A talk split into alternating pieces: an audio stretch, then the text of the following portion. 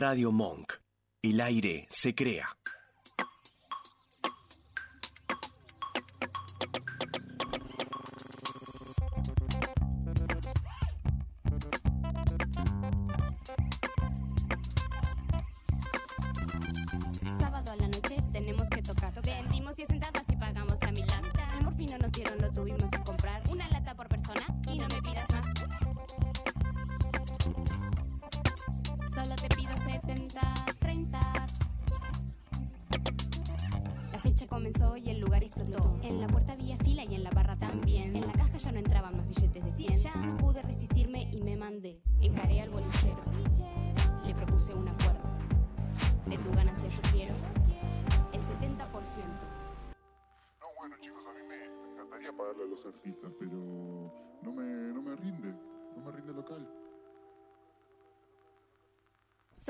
Solo te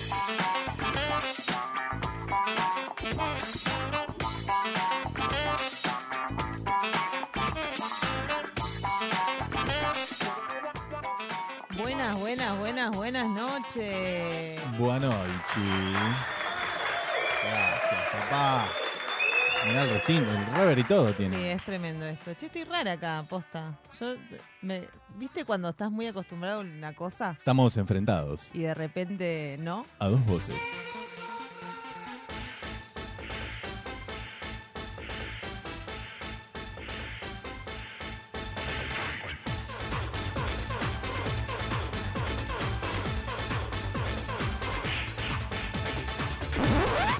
Ok, Sí, em, pero bueno, estamos acá en este espacio divino. Yo me voy a poner un poco más de frente porque no me gusta cómo se me ve el brazo ahí, ¿entendés? Como de que frente. Hay toda una cuestión este, de frente manteca, ¿viste que se decía? De frente manteca, eh, spot publicitario, se están a pleno ahora las calles, Ah. ¿viste? Los- Ya empiezan a las postulaciones.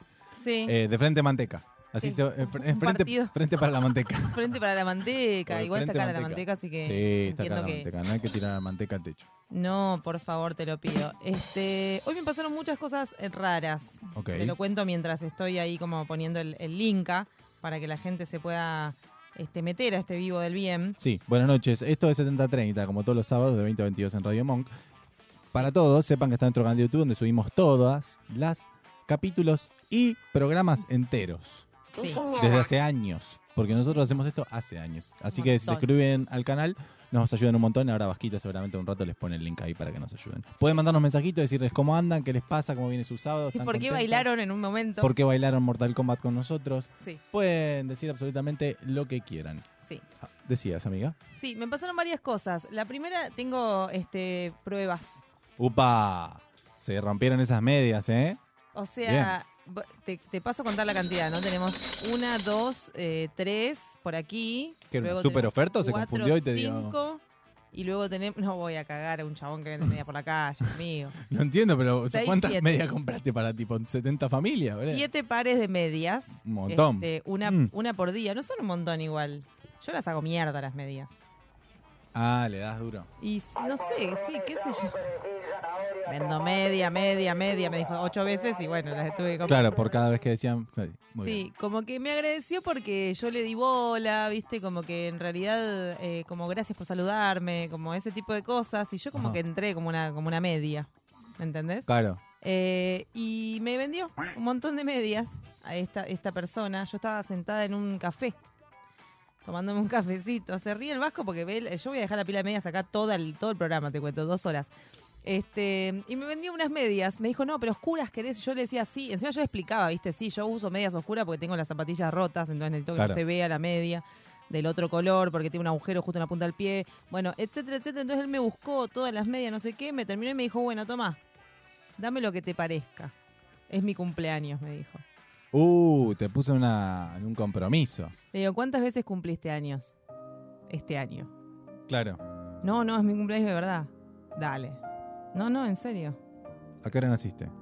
¿De qué signo sos? Empezaba, le daba vuelta Decime la... tu ascendente. Decime tu ascendente. Mm. Es mi cumpleaños y me, me gustaría que, que, que salga de tu corazón.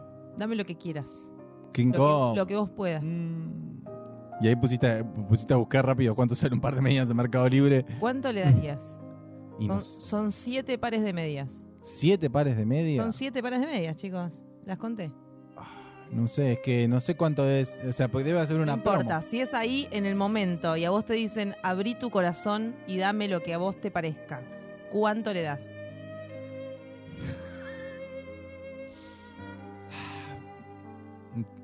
¿800 mil? ¿Por tres pares de medias? Ah, es un garca, boludo, rata ¿Cuánto es? pestosa. ¿Cuánto salen tres pares de medias? Pero siete Ah, pares. siete pares. Y no. Eh, perdón, eh, calculé por tres eh, y dos mil, no sé, la mitad, el doble. La, la mitad, el doble, es lo mismo, ¿no? Este, sí, dos mil pesos le. Está bien. Pero es- fue bastante barato, igual te digo, que dos mil pesos por siete pares de medias. Este, mira además la calidad, ¿entendés? Me hizo así, me hizo así además, me dijo, pará, porque te lo voy a Mm. hacer porque fue buenísimo. No la entendí, pero no importa. No la entendí, señor que me vendió la media, no te entendí, amigo, pero igualmente... ¿Qué te este, hizo? Voy a hacerlo. Mira, me dice, dame esa mano que tenés libre, porque con la Mm. otra yo estaba clavándome un gabanet, ¿entendés? Sí, sí, sí, sí. Eh, le doy la mano que tengo libre y me hace, mirá, mirá. Y me mete la mano adentro, de, mi mano, hace un muñón, sí. adentro de la media, ¿entendés? Hace esto que yo estoy haciendo acá en, en cámara, ¿entendés? Como que hace esto así. Me dice, mirá. Claro. Y me la saca y me dice, bueno, dame lo que quieras. Le digo, pero no entendí qué pasó. Claro. No entendí por qué metí la mano yo en una media, ¿entendés? O sea, ¿cuál sería el sentido si lo que meto es el pie ahí, ¿Por, señor? por qué llegamos a esto, no? ¿Por qué llegamos a esto en el medio de un café? ¿Entendés? Estaba la señora con, el, con la amiga señora tomando mate ahí, tomando café ahí, re bacana. Y yo metiendo la mano dentro de una media, ¿entendés? Porque, me- porque a él le pareció que así me iba a vender, pero al fin y al cabo le funcionó porque me compré siete. Fue, un- fue un marketing fantástico, boludo. ¿Qué querés decir vos? Eh, buenas noches. Buenas primero que nada. noches. Puedo decir, eh, uno, primero, una acotación de típico viejo choto que, que pensaría mal de esta situación. Eh, fíjate si cuando metiste la mano adentro de la media no te faltó ningún anillo ni nada. Claro, Ah. Esa no, no. vendría a ser como el pensamiento malo. Sí, o Claro. cuando apoyó la bolsa no te sacó el teléfono. Claro. El pensamiento. El pensamiento malo de, de viejo garga sería ese. Viejo Totalmente. punto com. Y el otro, a mí me está preocupando porque eh, así como a, a vos, Pau, esta persona te terminó encajando siete pares de medias. Claro. Eh, vos fíjate, Ivo, tené cuidado porque primero que nada, primer paso, ya las puso en el medio de los dos. Sí, sí, sí. O ya sea, en cualquier momento mo- me la va a después a te mí dijo- y me va, a- va a recuperar el doble. Claro, ¿no? después te dijo, vos mira esta media y ya te la está mostrando. O sea, en cualquier Pero momento te intenta vender. Entendí, entendí. Me la va a Mirá, vender a cuatro lucas. Mira, dame la mano que, dame la mano que tenés libre, mira. Dame, dame. vendedora, vendedora. Escucha, no, pero además no son para mí. Yo las compré para después revendértelas porque son men socks. Claro. Porque parece que el pie tiene género. ¿Entendés? Man sucks. Entonces, Martín, Igual buena calidad, en serio. ¿eh? ¿Querés un par? ¿Querés un par? Ah, ojo. 500 ojo. pesos el par. El telar de la abundancia de Ya, ya medias. lo cagué. Sí, este. Man sucks. Me- eh, Martín Dumio es el, el, no sé, la persona, ¿no? Que vende esto. Bueno, eh, nada, chicos, qué sé yo. em, esa fue una cosa. Mm. Me pasó otra cosa. Vos jugás, si querés, mientras tanto, con tus medias. que ahora de- Igual aparte pasa eso. Las eh. tocaste, así que son tuyas. Igual pasa. ¿A Me quién, debes una luca y 800. a quién no le han encajado algo así media? A mí me encajaron guantes y mesita. Mesita. Mesita, Mesita, la mesita de madera me, me Sí. encajaron. Mesita. Y Eh, sí. nunca la usé. ¿No? No, Nosotros teníamos le, te- le una tengo mesa. mucha Una mesa. desconfianza porque aparte la armé una sola vez y ya de por sí estaba medio doblada. Dije, no. Claro. No, La seguimos teniendo. La vamos a traer acá a pasear un día. no porque está. No ¿No está más? ¿Vos estás segura? Teníamos una mesa porque hacíamos una sección que se llamaba Mesa Cuadrada, en donde invitábamos gente a sentarse alrededor de esa mesa de mierda que nos salió 300 pesos en Santa Fe y, y Coronel Díaz. Eh, y este la dejamos, la dejamos en el otro estudio y quedó ahí. Eh, Ivo todavía piensa, o sea, Ivo ¿De es una quedó? persona muy hermosa, de un alma muy buena. Que, que Ivo piensa que hoy va a mandarle un mensaje al otro estudio y que la vamos a recuperar esa mesa, ¿entendés? Porque el otro estudio seguramente guardó una mesa de madera. Eh, pasa que estaba oculta en un momento como si estaba en entre medio de la computadora y eso que estás allá, ¿no? O sea, entre medio de dos lugares donde tipo te vas a fijar el día de un apocalipsis zombie, nada más. Claro. tipo, o el día que te va a morir el planeta. Pero no.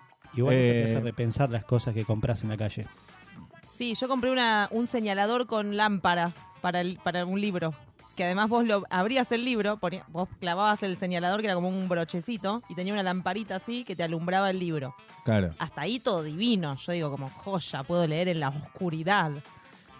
Pongo el coso, abro el libro, pongo el ganchito, pongo la lámpara, apago la luz y me señalaba tres letras. O sea, Claro. yo leía de a tres letras, ¿entendés? Y tenía que tipo correr la lámpara esa de mierda, que además duraba dos días la, la, la, la- la pila. Sí. Eh, y me enfocaba de a tres letras. Una cagada, te diría. Bueno, otra cosa que pasó en ese mismo espacio. Chicas, más atrás. Véndanse, chicas, dale, véndanse. Véndanse La solas. cámara las ama, chicas. Vamos. vamos. Este, otra cosa que pasó en ese mismo lugar es que estaba la moza, que me estaba por atender. Entonces yo la llamo, viste, como viste que el, el gesto, Sí. el dedito anular Y le para intentó arriba, vender a la moza el también. Dedito, dedito índice para arriba, la llamo, tipo... Disculpame, te, te sirven un par de medias. No, ¿Querés un Eh, le dije, mm, me dice, sí, decime. Me- se llega la moza y me dice, sí. Sí. decime. Y yo digo, no, yo estaba, en un ratito estoy con vos, me dice. Y se va corriendo, se va tipo para atrás. Ok. Huyó. ¿Para qué venís? ¿Para qué te frenas? Claro. O decime de lejos, ahí voy. Y como que listo, interpreto que O, vas a lle- tener o que hacer llegás otra y me cosa decís, antes. en un ratito estoy con vos y listo, ¿entendés? O sea, no me decís, sí, decime. Y cuando yo te empiezo a decir, quedo como una estúpida además, porque tipo, no, mira, vos viste que vos no Claro. sabés muy bien, muy rápido qué decir cuando te preguntan algo. ¿Entendés? Como que tardás un toque en como el... En procesar el la información, en decir, ok, Sí. vamos a hablar bien. Iván, Claro. vamos, Pau, vamos a hablar bien. Vamos a ¿ok? sacar las palabras de. pero correctamente. Bueno, no. No sucedió. Eh, entonces yo como, no, bueno, porque en un ratito estoy con vos, me dice. En un ratito, además, no me dijo, tipo, ya vengo. Claro. No, no, en un ratito. O sea, que puede ser un montón de tiempo, ¿entendés? Atendí, Claro. cuatro Sí, mesas. Sí, sí, sí, sí. Voy a dar una vuelta y vengo. sí, me fue un pucho. de- me- de- sí, Voy a pagar acá el rapipago. Me claro. fue un pucho. eh, Paso por el, paso por el la y vengo. Claro, sí. Dale. Este, así que eso. Bien, me gusta, me gusta. Estuvo eh, interesante. Todo esto en el lapso de hoy nada más. Sí, sí. Eh, Me pasaron más cosas igual, pero Contable es esa. sí. Sí. Sí. Muy bien, ok. Me recostó. Sí. Eh, No sí, importa, sí, eh, estamos bien, estamos bien. Estamos en una etapa donde arrancamos un mes nuevo. Lo largo que se hizo marzo, Hoy señores. es abril. Ah, Sí, fue larguísimo. marzo. larguísimo, loco. Mm. Pasaron demasiadas cosas en marzo y ya Sí. oficialmente es como que se abre, se levanta, se, le- se levanta la bandera para la carrera de lo que es el año, ¿no? Ahora como tipo... En el cielo. Empezó, Empezó el año oficial, empiezan todos a cursar, empiezan todos a laburar, no mentira, laburar siempre, pero empiezan todos al colegio, secundaria, facultad, Las manos abajo, fuera de los bolsillos. Señor, creo que me siento mal, no desayuné hoy. Yo estoy subiendo la bandera.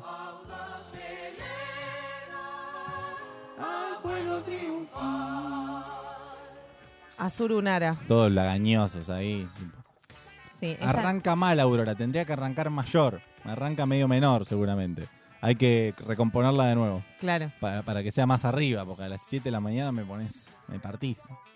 Puedo decir sin faltar el respeto, ¿no? Que esta no sé si es la canción más aburrida que te hacen cantar en un Y colegio. sí, es la que rankea más bajo. Creo que es la, es la más aburrida, la que incluso ya la cantás con pocas ganas. Como para arrancar la Por- mañana, 7 de la mañana, no es la mejor canción del mundo. Sí, porque No. aparte la letra es hermosa. Porque tipo la letra es eh, gloria pura, pero la canción como que estaba medio bajón. Estaba medio bajón eh, ahí. ¿Cómo se llama? Eh, Anthony Batchim, Juárez. Eh, Claro, porque en algún momento tenía que tener algo argentino, boludo. Claro. Anthony Baxinchom. Sí, Oh. este, este, este, un poco más. Más marchoso. mm. Sí. Eh, Aurora es la de la que. la- Aurora es la de recién. Alta en el cielo. ¿Y cuál es la otra? Yo, bueno, Canción a la bandera. sí, ¿cómo es? Bande... No, ¿cómo es? Salve Argentina. Esa, el salve. Esa es la que yo uso en la escuela. Va, yo no la uso. Esa, pa. vistiéndose de medias. Le- Su vida rinde, cómprame un par. Eh, papá. Sí, claro. Te las, te las presenté un poco mejor. Ya te digo quién es el compositor de Aurora porque no vamos a faltarle el respeto a esta No, persona. pará, pero el salve es el que yo uso para, para arriar la bandera, que sería bajarla. Ah. Eh, y ese este está mejor, está más lindo. Está como más, no sé, más punchy, tiene como más... Sí, sí, sí, sí. Habría que tirar ahí. Esta. Uh. Que al, al final de todo, sí, no sé, el de, El mi escuela, ¿no? el de mi escuela tiene como un pájaro que termina como al final, que es un pájaro maltrecho, Sí, tipo sí. enfermo, que Yo hace la- como... Sí, sí, sí. Como un pájaro que se comió un perro. Fabiana Cantilo.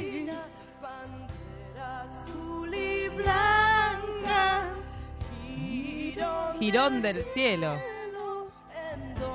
impera el sol. Tú la más noble la más gloriosa y santa. El firmamento, su color, te dio. El firmamento, como dije, su color te dio. Y una vez más, por si no me entendiste, el puto firmamento te dio su color celeste, ¿entendés? Por el cielo y la nube blanca. Yo te saludo, yo te saludo. ¿Qué tal? ¿Cómo estás? No sé, Bandera. Andrea. El tema dura dos minutos. Sí, Sí. Quemó 30, 40 segundos fácil ahí, Mm. diciendo esa, esas dos líneas. repitiendo, repitiendo 47 veces que, que es el color del cielo, ¿entendés? Claro. Cuando en realidad encima es mentira. Pero bueno, qué sé yo, viste, la, la vida. La vida, la vida. Desde acá, eh, saludo a Aurora. Eh, Saludo Espero que. Aurora Vázquez, que Seguro a Aurora Basket, que siempre nos escucha. Aurora Vázquez. Aurora Basket. Podemos tener, podemos tener un, eh, claro, la columnista nueva de deportes para boludos. Aurora Basket. Aurora Vázquez. Che, escúchame, ¿podemos hacer un programa como corresponde, te parece? Por supuesto, me parece. Eh, sacó Alan Sutton y las criaturitas de la ansiedad un temón en donde él se viste de perro. Hermoso. Eh, es muy hermoso, es muy hermoso, así que lo van a escuchar y enseguida volvemos, vamos con Tutankamón y ya volvemos. Tutankamón, yo tan let's go. Fundemos una empresa, hagamos como Steve Jobs. Llenémonos de plata, compremos muchas cosas, sintámonos vacíos. Let's go, Tutanga, el sol secándose. Esa mañana en tu terraza yo me enamoré. Pero me frenaste en cinco y me dijiste no lo arruines, no hay lugar para el amor adentro de esta pymes, perro, escucha. Good boy, lloró la luna de amor. Y no me escuches.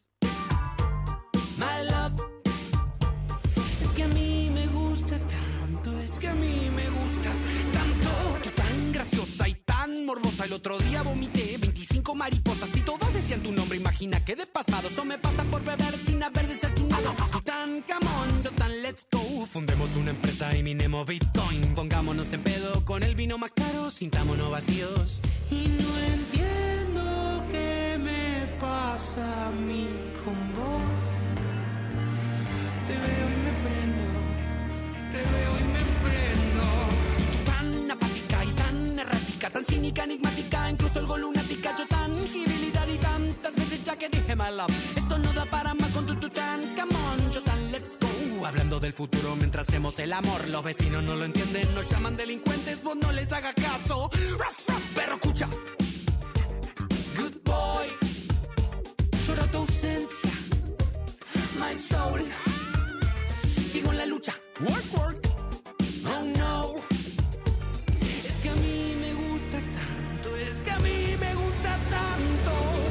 Tu pelo, tu cuerpo, tu risa, tu forma precisa al quitar mi camisa. Me gustan tus manos, tu gato y tu padre. Me gusta tu casa, tu mesa y tus sillas. Me gusta que me lo digas aunque duela. Tu boca que nombra y tus piernas que llevan. No sé muy bien a dónde, pero no hay problema. Mi fauna se adapta a tu ecosistema. Me gusta que hablemos el mismo lenguaje. Que fumes tranquila mirando el paisaje. Que tengas secretos que nunca dijiste. Tan transparente como inaccesible. Y yo que me enrosco, que pienso de más. El peso de ser alguien me sienta fatal. Quiero dejarme llevar por un rato nomás y decirte despacito en la oreja. No sé bien quién soy. No me lo dirías vos. No sé bien quién soy. ¿Todavía seguís viendo lo mismo? Rompe el algoritmo. 7030 Radio, una licuadora de contenido.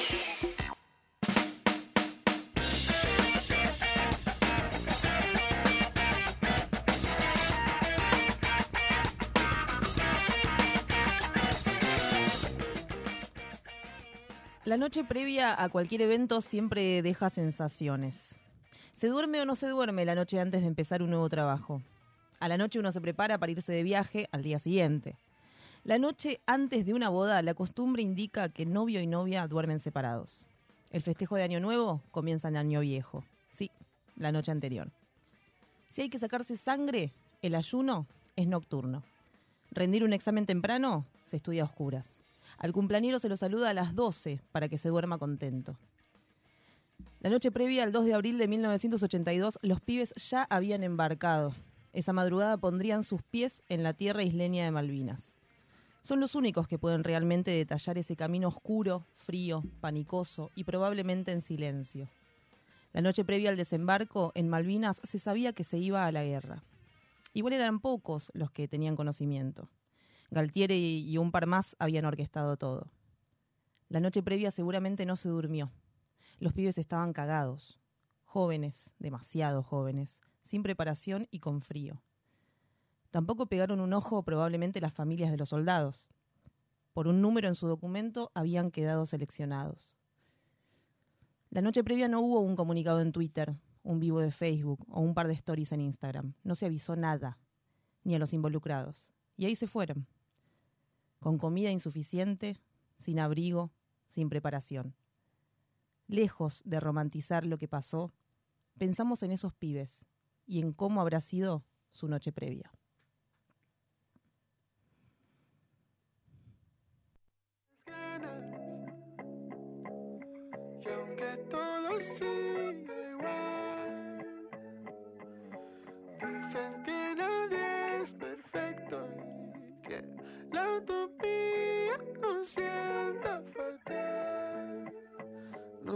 Si el tiempo o las horas, o que la luna no está en su posición. Entiendo señales y me pierdo con cualquier estímulo o distracción. Y si preguntas, me falla la memoria.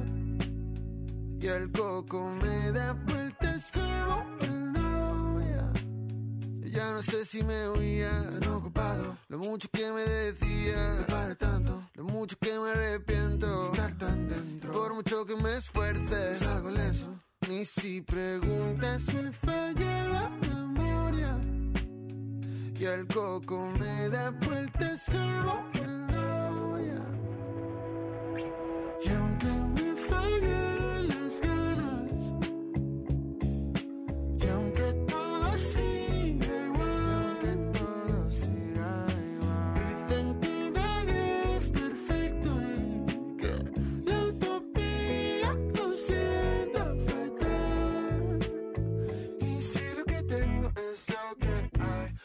simpático está vegetal, al menos dame fuerzas para esquivar. Todo esa falsa positividad, todo ese cuento de proyectar. Y si la luz que busco deja mucho que desear, que desear. Lo mucho que me decía, no para tanto. Lo mucho que me arrepiento, estar tan dentro. Por mucho que me esfuerce, salgo ileso. Y si preguntas, me falla la memoria. Y el coco me da vueltas como memoria. Y aunque me fallen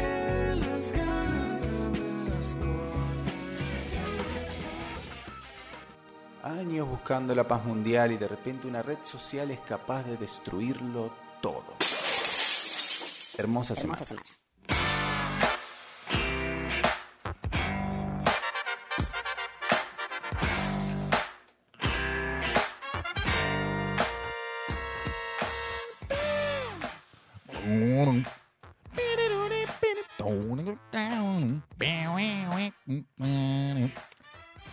¿Viste que toca Snarky Papi? Sí, ahora en abril. Eh, ojalá que... Si quieren, cafecito.app, Paula Antolini Guadalupe. Claro. Eh, no sé cómo es, pero me mandan plata, si ir. Sí, así es, cafecito.app barra 7030 radio, nos pueden ayudar, barra 7030, perdón, nos pueden ayudar. Eh, ahí en breve les vamos a estar pasando el link a financiar este fantástico programa, a hacernos... eh, ya está hecho, gracias Vasco, pero qué pedazo de hombre. Qué pedazo de. El, el verdadero, qué República hombre. Argentina. Qué hombre es el que está ese- del otro lado, ¿entendés? ¿Viste? Empieza como lento. Sí, sí, sí, sí, sí, y sí, después sí. se- sí.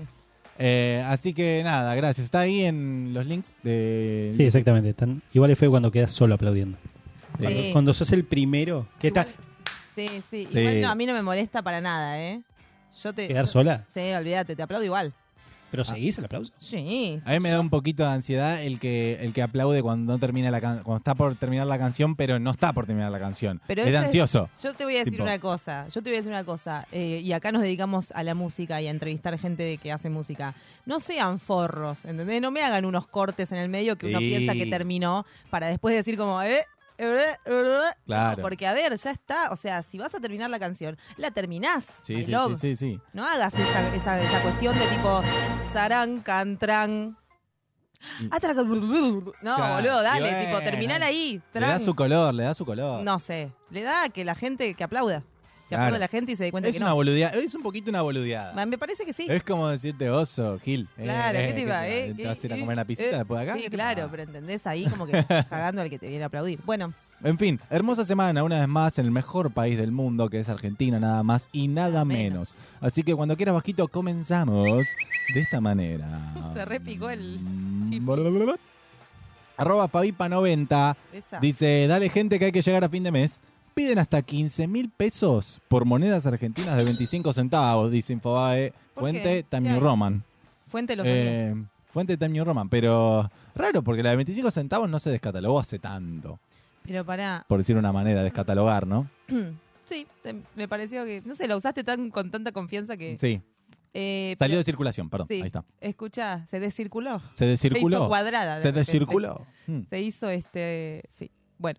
Eh, ¿Qué tienen que tener las monedas para que yo cobre 15 mil pesos por una de ellas? Contame. No, eh, la verdad que hasta ahora 25 t- tienen que cumplir con el Tienen que régimen tener el valor de 25 centavos. El valor de 25 centavos, Ah, bueno, básicamente boludo. tiene que... No, porque no hay tantas monedas de 25 centavos. Pensé que era tipo centavos con B larga, no sé, como alguna cosa ahí rara que había. No, no, no, no, en el- increíblemente, ¿no? Ah, Para- entonces tengo un montón, chicos. ¿Qué, ah, ¿Pagué el alquiler? Espera, espera, déjame, déjame chequear que por qué, por qué. Tomá. Eh, con estas medias no las voy a tener que vender, van a ser todas para mí porque pagué el alquiler con las monedas de 25 centavos. Tremendo, chicos, no puede ser. Ahí está, espera que entro a la nota oficial. Dice, piden 15 mil pesos por monedas argentinas de 25 centavos. ¿Cómo identificarlas y cuál es su valor? Una rareza en la acuñación de los Ah. cospeles sálidos entre cospeles salidos entre 1994 hace que sean imantados, señalando que la aleación es distinta a la planificada. Esto la llevó a captar la atención de los coleccionistas. ¿Qué Ah. carajo quiere decir esto? Que, se, que t- están imantados. Claro. Y que entonces vos lo pones contra un imán y el imán se pega. Y lo pone en la heladera y, te, pi- y ahí pe- pegás la factura de la factura de luz. la factura de luz y pone 800 millones de 25 centavos. pagar, please chu. Sí, Y please. salís corriendo. Please michu. Em, así que nada, son las del 94. Así que si tenés una moneda de 25 centavos del 94 Y se imanta. y se imanta, Vendela. ¿A dónde la Vendela. llevamos? ¿Se ya sabe? te digo. Em, Estoy cagando en vivo, ¿no? Un, montón. no, porque la, la noticia entera no la sabía, pero la verdad que cómo identificarlas y a ver dónde la veo, dónde la vendo, dónde la vendo. En Mercado Libre, las publicaciones ofrecen desde 6 mil pesos hasta 10 mil pesos y Ah, hasta ok. 15 mil pesos por ellas. Una pequeña fortuna de casi 40 dólares por una moneda que pasaría desapercibida en cualquier bolsillo. Es tremendo cuando te lo dolariza. Claro. claro, Sí. no me hagas esto. Sí, no me digas 40. Claro, no me- Dos cifras. ¿Qué? ¿Cómo te gusta meter el dedo en la llaga, Infobae, eh? Qué loco. Infobae, Acá está, acá hay una foto de imantadas eh, de- que muestran, demuestran su imantación. Ah, están todas pegadas a un círculo Sí, de sí, sí, imanes. sí. Em, Bueno, pero la verdad que bueno, en fin, por eso, por ese motivo, porque son imantadas. Se pueden imantar y la podés pegar con un imán, la verdad, una joda bárbara. sí, Porque te dan 15 lucas. claro. En fin. Eh, Vasquito, pasamos al siguiente, ¿te parece? Si querés, nada, mejor no. continuamos.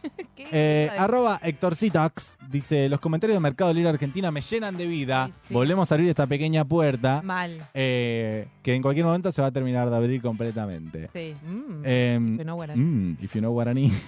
Aspiradora Samsung, iluminada, eterna, enfurecida y tranquila se llama. Upa. Cinco estrellas, déjame soñar. Déjame soñar. Iluminada, eterna, enfurecida y tranquila. Iluminó mis días erradicando los pelos caninos del piso. Eterna agradecida soy con Samsung Company por hacer una máquina decente que no es plástico piti. Enfurecida porque tiene la potencia de los dioses y tranquila porque no hace ruido. Claro. Gracias a Montaner por regalarme las palabras justas para describir a esta Ferrari de aspiradora que me cambió la vida. Es un montón. ¿Cómo se llamaba esa señora? Norma. Norma. No sé cómo se llamaba, pero es un montón que tanto te, que tanto te emocione una aspiradora. Norma. Yo creo que eh, está bien, está bien, porque a veces eh, requiere, o sea, estas cosas me dan ganas de más de comprarlas todavía, porque tipo, si tengo como, funciona bien, cumple con lo que promete, como que sí, bueno, pero esta te pone, déjame soñar, te describe, o sea, describe, Sí, sí. y me gusta porque hay algo que lo tiene el anterior que mostré, que era Ajá. como que en un momento meten a los dioses, Sí, sí, Dioses es como del todo. Olimpo. Sí, sí, es como muy mítico. no al dios eh, cristiano o el Claro, el no, que no, es quieras. como multicultural. sí. multicultural. Yo ayer vi una opinión de, unas, de unos borcegos de nieve que estaba mirando, Apa. eh, que, que también me causó mucha gracia porque decía como, eh, no sé, sirven para pegarle una patada al tóxico de tu ex, una cosa así, como algo así que dije, como esta gente está, está con ganas de dar una opinión, ¿entendés? Esta gente quiere que la escuchen. Esta Sí. gente tiene que venir y escribir a Radio Monk y hacer un programa de radio, boludo, o sea, ¿entendés? Porque así funciona. Así es. Si querés hablar, habla. Comentarios de Mercado Libre, próximo programa en Radio Monk. Sí, igual no, no lo digas muy fuerte porque me parece que me gusta. ¿Te gusta? ah? Sí. O sea, nos abrimos otra pyme. Sí, olvídate. Eh, bueno, pasamos al siguiente. Vasquito, cuando quieras. Dice Ay, no, arroba Valentín Gómez 11. Dice, consecuencias de tener de vecino un colegio religioso. Estoy trabajando retranqui y de la nada escucho a un grupo de pibes gritando a toda furia.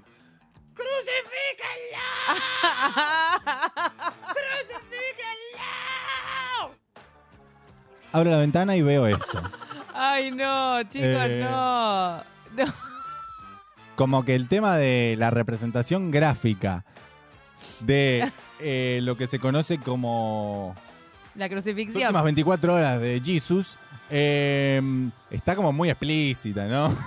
No hacía falta. Pero además eh, la está sufriendo el de adelante. O sea, está como. Ah, el de atrás lo ayuda, casi, No lo está ayudando. casi no lo está ayudando. No. La verdad que una falta de respeto. Pero a los gritos crucifíquenlo es un montón. O sea, ¿a quién iban a crucificar? Sí, sí, sí. O por ahí están ensayando para Jesucristo Superstar. Una de dos. Puede ser. Puede ser como una especie de Jesucristo Superstar. Pero bueno, Jesucristo. Jesucristo Superstar. Yo te digo que eh, es tremendo esto. Eh, Es muy fuerte. la verdad que bueno, le pedimos que no hace falta, o espero que la cruz sea de telgopor mínimo, ¿no? Es de caña de azúcar igual, me parece como que es una cosa muy liviana. Claro, Pero, pero demasiado. me demasiado parece un montón, me parece un montón. Much, hagan Sí, una. no me gusta. Pueden hacerlo de otra manera, no hace falta. En defensa del chico que gritaba, Sí. eh, No, puede estar en el guion. Puede se, estar en el se guion de la metió obra. mucho en personaje. ¿Sí? Sí, o sea, claro. hay, hay que decir, hay que admitir eso, que va a salir bien la obra. Sí. Sí, sí, yo la quiero ir a ver un poco, me No, parece. para mí el crucifíquenlo estaba en el guion. Sí, Estaba en el guion, pero bueno, como Sí. que. Igual te salió muy bien, Ivo. ¿eh? Sí. sí. Vos estás la- tomándote un café ahí en tu casita, ahí a punto de salir a trabajar o desayunando, ahí de repente escuchás un crucifíquenlo. Sí, hay como una crucifixión en vivo en de, Claro. al lado de tu casa. Demasiado. Es un montón. Es como volvimos a la etapa bíblica donde Norma Claro. escribió la cosa de la aspiradora. Sí, sí, es todo como un montón. Sí, Todo conceptual. todo con Eh, Es bueno, como, está todo unido acá. está todo unido, querida, ¿viste lo que es? Qué bien el trabajo que haces. Eh, Vasquito, pasamos al siguiente cuando te plazca. Eh, arroba guion bajo Nacho San dice: El fin de estaba en un boliche con la gorra puesta porque soy ex skater, me gusta el concepto, y un pato a todo violento me dice: Sacate ya eso. A lo que yo digo cagón, a lo que yo cagón, Ah, accedo esbozando un simpático, pasa que no me peiné, ¿estoy bien? Y acá me recibo un bien de entradas. Estuve el resto de la noche. no. Pará, hay muchas cosas que quiero comentar acerca de, de esto. Sí, La primera es en qué, en qué circunstancias eh, alguien saca esa foto, porque me parece muy hermosa. Es hermosa. ¿entendés? Como que está muy solo en un estadio probablemente donde jugó Argentina o algo así, Sí. o tocó algún... Sí. Sí, sí, sí, sí. Eh, después, ex skater. Ex- el ¿En qué momento te diste cuenta de que dejaste de ser skater? Vos te rompiste una pierna, ¿entendés? Te fracturaste Sí. una rodilla en algún momento. Claro. O dejaste de andar en skate por ahí, pero ya pero por ahí si fuiste skate, skater for life, papá, bad boys for life. Claro, ¿por qué ex skater? Hay algo ahí que pasó en tu vida. ¿Por qué ya no te consideras skater? Claro. ¿Qué, ¿En qué momento dijiste, Porque si lo remarcas es Es porque un poco te duele. sí, te duele obvio, ya no ser más parte de ese grupo. porque algo pasó? ¿Qué pasó con la patineta? Sí. Algo pa- con la patineta, me gusta. Es, soy ex patinet, patinetador. Porque si no decís porque me gusta la ropa Sí. de skater y listo. Claro, porque soy skater también, pues. Porque soy skater, ¿no? ¿Por qué? Pero ex skater es como dejaste de saber andar. Claro. Te lo olvidaste de tu vida. montón. Lo borraste. Es Lo un borraste capítulo de que vida. pasó. Sí. Es un montón lo que está diciendo. Sí. Es muy tierno el bolsito. El bolsito sí. El bolsito al lado. Ah, del señor este. Claro. Del buen señor. Sí, está como, además está como agarrándose la pierna, ¿viste? Ese momento en el que ya no te queda la pierna sola y la tenés que agarrar para que no se te vaya y patee una butaca adelante. Eh, yo ya estoy en esa, ¿eh? Re en esa. Escúchame. Este, eh, un patoa todo violento me parece una cosa a señalar y a que Sí, no pero está lamentablemente digamos, un pato eh, violento no es una no es una anomalía. Bueno, pero debería, Sí. debería y no está bueno nunca. Eh, me gustó como lo leíste medio el Chavo del 8 porque pensé que el chabón se había- le había dicho cagón al patoba de repente Claro. y me pareció como, bueno, ah, Se picó. ok. Se picó. Eh, Le van a meter la gorra en el. Sí. Y me mata que le preguntó si estaba bien peinado. Sí. El patoba es un tarado igualmente, o sea, Sí. además seguramente era pelado. Como el 80% de los patobas. Sí. Eh, ocultemos la dirección de Radio Monk por las dudas. Sí. Eh, porque se nos va a pudrir. Eh, cuestión que, bueno, nada. Entonces, tengan cuidado los, los patobas. No sean así de malos con la gente. Se los pedimos, por favor. Trátenlos bien y aparte era un muchacho que tenía una gorra. No tiene nada de malo una gorra, ¿ah? Se me calman, Y ¿eh? además porque estaba mal peinado, déjenlo. ¿Qué le pasa con la gorra? No sean gorra ustedes. Claro, es un montón. En fin. Bien. Pasamos al siguiente, Vasquito, cuando gustes. Arroba Camín Pastela, dice, dice, ya llegó esa época del año donde no sabes si la ropa colgada en el tender está fría o húmeda. Se Totalmente. estrenó, se estrenó esa temporada. Estrenó la temporada de fría o húmeda. Fría versus húmeda. Sí, eh, a mí me pasa que la, to- la me tengo que poner en la boca la ropa. Claro, Como no morderla, ¿no? Sino como tocarla con los labios. eso es lo que determina... Con los labios. Para saber si está fría o está húmeda. Oh, sí, pantaleta mística. La- con, con ustedes voy a hacer eso. Sí. Las voy a lavar y las voy a poner en mis labios. Las medias, el futuro. Siete pares para mí. Hoy es noche de media. Hoy es noche de me- hoy se lavan medias. Pero bueno, ahí te das cuenta si están eh, frías o húmedas. Muy bien, me gusta la técnica. Mm. Me gusta la técnica. Ya saben, palpen sus medias con sus labios. Así que, dicho esto, Besen sus medias. besen sus medias. Vamos al siguiente. Sí, por favor, te Vasquito, lo pido. cuando te plazca. Pajarito está como re en una. Sí. Sí. Así. Eh, dice, arroba flor rmb. Dice, hoy en mi acto de bondad del mes, Bien. Le pasé al el mail de recursos humanos a una amiga para que me mande su CV, especificando que me conocía, o sea, que la recomiende, ¿no? Eh, y sucedió lo siguiente. Eh, dice, chicas, por Dios. Chicas, por Dios, no saben lo que dice, Dios mío. Chicas, Pofiof. mandé el mail a... Dijo Flor. Recién entro al mail y... Y veo, en lugar de adjuntar el CV, adjunté un fanfic. ¿Fanfic? Un PDF ¿Un fanfic? de un fanfic. Me, Me cago. cago Me en cago Dios. en Dios. ¿Cómo hago? Para no morir. Para los que no saben, paréntesis, un fanfic es una fan fiction. O sea, es una ficción que lo arma, lo redacta la gente y arma ficciones, que por lo general a veces suelen ser subidas de tono y De to- de tono y Como el de la, eh, de la odontóloga. y de Sí. torno. Eh, y por lo general están relacionadas a personajes de la farándula. Por ejemplo, hay una fanfic muy conocida de Barili y Cristina Pérez. Claro. Eh, entonces imagínense como que escribo una ficción, medio onda 50 sombras de Grey, de Barili y Cristina Pérez. Eso es un fanfic. Bien. Una idea. ¿Cómo así? Entonces dice, encima el fanfic se llama Naughty. Naughty. Eh, así que dice, yo no sé qué haría, la verdad. Mandar un mail diciendo claramente que te confundiste de archivo. Eh, y otra le dice, amiga, es un fanfic cochino. Es un fanfic cochino. ¿Cómo hablan así en ese grupo, por Dios? Necesito Eh. entrar a ese grupo. Quiero ser parte de ese grupo de WhatsApp. Yo la verdad que les pido siempre, siempre, siempre, siempre, siempre que si van a mandar un mail que tiene su CV o algo medio, medio delicado o un tema serio, chequeen 17 veces lo que van a mandar por las dudas de no mandar un fanfic. Porque Claro. ahora, pobre, por ahí la, la chica que quería entrar a trabajar eh, va a estar complicado. o por ahí entra. Va a tener que haber una justificación muy amplia o porque una de dos, el, el que la, el reclutador, el reclutador que, vi- que recibió... Recruit- Recruiter. el recruiter que recibió ese mail, eh, seguramente se va a acordar forever de esto. Y sí, la piba del fanfic. Entonces va a quedar, Noti le van a decir. va a quedar en, Nati. en- en el inconsciente. Sí. Eh, entonces puede llegar a haber la posibilidad de que entre. Pero así todo, por favor, eh, chequen cuando van a mandar sus mails. Pero bueno. Chequea cómo se. Así que nada, Vasquito, pasamos al siguiente. Este es tremendo, tremendo. Arroba psicoincógnito dice, no se dejen punguear. Mm. Y vemos una imagen, ¿no? De una eco cafetera, eco-friendly. Mentí. Y dice, nos volvimos locos. Nombre de una película de Suar Sí, corazón. con dos minas. Él Claro. quiere hacerse un café. Ella no lo dejará. Nos Sí. volvimos locos. Eh, 17 mil pesos. Yo eco esto friendly, eco café, como que doble eco. doble eco, por eso. Es como eco al cuadrado. Claro, y antes estaba 18 y ahora está 17, guarda. ¿ah? Guarda. Bajó un montonazo. Eh, yo con una mano en el corazón, pero bueno, pasemos a la imagen siguiente antes de No, dar mi es hipótesis. tremendo. El filtro está a Claro. 380p. Y vas a, a tu Supermercado Amigue.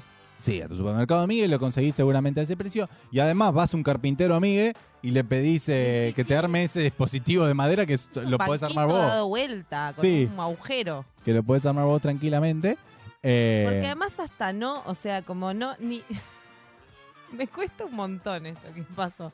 Como que ni siquiera le pusieron onda a Ah. hacer como, no sé, que unas, las tacitas sean un poco más chetas. No, no. no, no, una no, no. taza gigante de café eh, y otra al lado y un y un este filtro todo bardeado porque además no está está ya amarillo o sea ni siquiera es el No, blanco no, no, ese filtro está pidiendo un recambio Sí. ya. que además viste que esos es como no se lavan nunca por completo los filtros de café No, no, Como no. que lo das vuelta la onda es así vos lo das vuelta ¿entendés? y queda como todo duro para afuera con el café y cae un poco de café pero queda otro café pegado le pones agua para que saque el, el café por ahí lo volvés a dar vuelta Sí, le metes agua del lado de adentro, sí. ¿sí? Que salga el agua, ves, ves mientras que salga el agua como bastante poco jugo de paraguas, que salga como más transparente. Y ahí como que lo enrollás, como que lo escurrís y lo dejás en el secacubiertos, que igual te chorrea un poco, te chorrea No, un poco este de café lavado todavía. Sí, y aparte de ese filtro, lo que me da gracia del filtro ese es que tipo ya después de la primera vez no vuelve a ser nunca Está igual. haciendo cine el vasco. Sí, el Vasco está, está haciendo cine. Es este... El método de extracción tremendo. Así que nada, desde acá le, Spielberg. le rogamos que no se dejen estafar, ¿no? Pero a su vez es como un poco imposible, porque yo te puedo asegurar de que varias gente compró esto. Yo creo que sí. Y debe haber muy, muy hermosas opiniones en, en Mercado Sí. Libre. No estaba el nombre de la persona de la de- Claro. del microemprendimiento que lo vende, porque no creo que esto debe ser mega, ¿no? Cine. Sí, Eh, claro, no. Pará, igual podemos probar. Déjame Sí, voy a buscar. Voy Ah, a buscar bueno, vas a ahora. buscar, Vos mientras si perfecto. querés charlar, decí Eh, eco cafetera, eco friendly. Sí, sí. Eh, la verdad que, o sea, estuvo bien. El tipo la vio, ¿no? Sí. El tipo la vio. Eh, la vio y dijo, listo, ¿qué hago yo? Pongo tres palitos y le pongo ahí un coso. 17. A mí me parece que un poco el precio está photoshopeado. No, Esa- mira, yo te voy a decir una cosa. Cafetera porta filtro en madera de pino con filtro, que sería eso mismo, Sí, 2.300 ahí va. Para mí hay un Photoshop ahí. ahí, este, a ver si se ve. Ok. E- Es el mismo concepto, pero a un precio humano. A un precio lógico. Ok, ok, ok, perfecto. Perfecto, perfecto. Ok. Eh, y ahí está como un poco Pero diez- color marrón. Y sí. Y sí. Ok. 10 días después de tu compra. Eh, pero que, ni que estuviera pidiendo un reactor nuclear. Pero Eh. pará, pará, pará, pará. Pará, pará, pará, pará. De pino. Eh, cafetera manual. Ajá. Café de filtro dripper, barista diseño. Buah. 15 lucas. Y es lo mismo, pero como Ah, porque es facha diseño. fachus. ¿Entendés? Es como un... Todo lo que es de diseño, gente, implica que su sueldo eh, les va a salir eso. Así que no importa cuál sea su sueldo. Porque si dice diseño, va a valer su sueldo. Así que tengan cuidado si quieren comprar copa de- cosas de diseño. Eh, bueno, creo que nadie quiera comprar cosas de diseño porque son carísimas todas. Pero bueno. Yo compro un montón de cosas de diseño. ¿Sí? Besa, carísima reina. Y es que me encanta. Uy, qué linda esta tetera Stanley. La Eh, ah, ¿viste el termo? El Sí, no me lo digas. Basta, porque ya me que Ah, instalaste esa la- necesidad y ahora... Cuento, cuento una interna porque ahí, aquí estamos abriendo nuestro corazón que nadie va a entender, lo afuera. Hace poco a Paulita, Vasquito, si te animás a buscarlo, en Mercado Libre hay una un termo que se llama Pi- Peabody, de la marca Peabody, que vos lo enchufás al termo como si fuera una pava eléctrica y se calienta el termo. O sea que es un termo eléctrico. Eh, lo cual es una es un invento fantástico para una persona matera y argentina de nacimiento como Paulita. Entonces una vez que yo le mostré ese producto, ella enloqueció en éxtasis y dijo, necesito adquirirlo. Pero bueno, es un producto que es caro. Pero yo sé que en cualquier momento, el- de la manera en la cual yo entré a su inconsciente y le dije, este producto te puede llegar a gustar, está ahí rondando su cabeza. Y todos los meses, cuando cobra, dice, se te pasa por la cabeza. Mi cumpleaños es el 14 de julio, gente, o sea... Acá Falta. estoy. Falta, pero bueno. Bueno, acá estoy. Ay, ay, ay, ay, ay. Para el termo enchufable. Termoenchufable.com. Sí. Eh, en fin, nada, esto fue la hermosa semana. Eh, ahí, ah, perdón, el bajito no está buscando el termo. Ah, me encantó, me encantó, me Eh, encantó. El tema de la cafetera, yo ahora incursioné en la cafetera S. Ahí está. ¿Y dónde está el cable? Nah, ¿Me eh, el cable, Vasco? está ahí. No sé. Está ahí del otro lado, o sea, ahí está. Uh, mirá, Tecno. Oh. Uah. Mirá lo que es. Mirá lo que es ese pico. Fachero, fachero. Mirá lo que es Ahí va. ese pico. Te explico. Mirá Mirá. Ahí está, ahí está el cable atrás. Pasa acá, pasa que no te van a mostrar la ficha Me del cable. parece hermoso. Es O fachero. sea, Te viene con bombilla, todo. mirá el gris. El gris me encanta. Uh, el verde agua.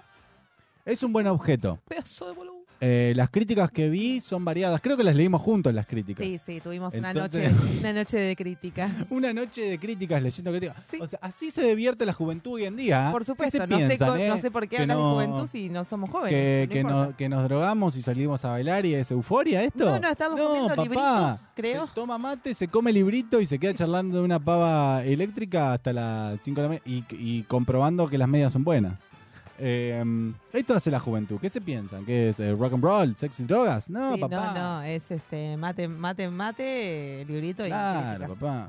Sí. Por supuesto. Entonces, de esta manera ha pasado la hermosa semana. Gracias, Vasquito, por tu despliegue técnico, como siempre, increíble. Continuamos con este programa, Paulita. Sí, claro que sí. Escuchame, te voy a contar una cosa. Vos que estás del otro lado y que nos seguís hace un montón de tiempo. Me encanta decir Sí. esto. Como si fuese Nicolás Repeto. No, no, tiene tipo mil años, ya no está más en, en- en el ambiente. Bueno, no importa. Eh, vos que nos seguís ahí hace un montón de tiempo, ya conocés a Dúo Do, una banda que vino un montonazo de veces acá Oh, a nuestro programa. sí. Resulta que los chabones, el chabón y la chabona, eh, se van a Japón. Tranca. O sea, lo dijeron, ¿eh? Lo vienen diciendo, que son fanas, que tal cosa. Lo vienen diciendo, queremos una gira en Japón, queremos tocar en Japón, ti, ti, ti, ti, ti.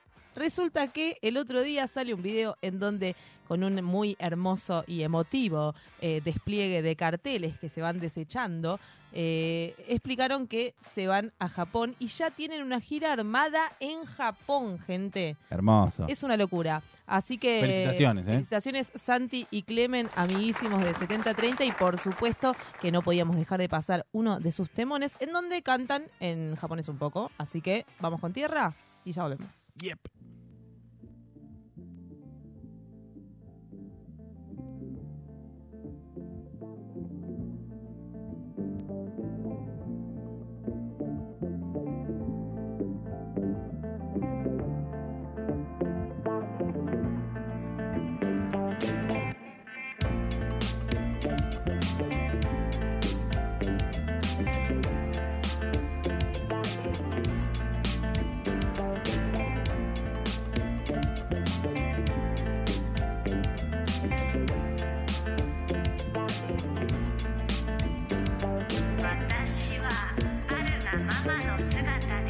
自分自身を見つけた。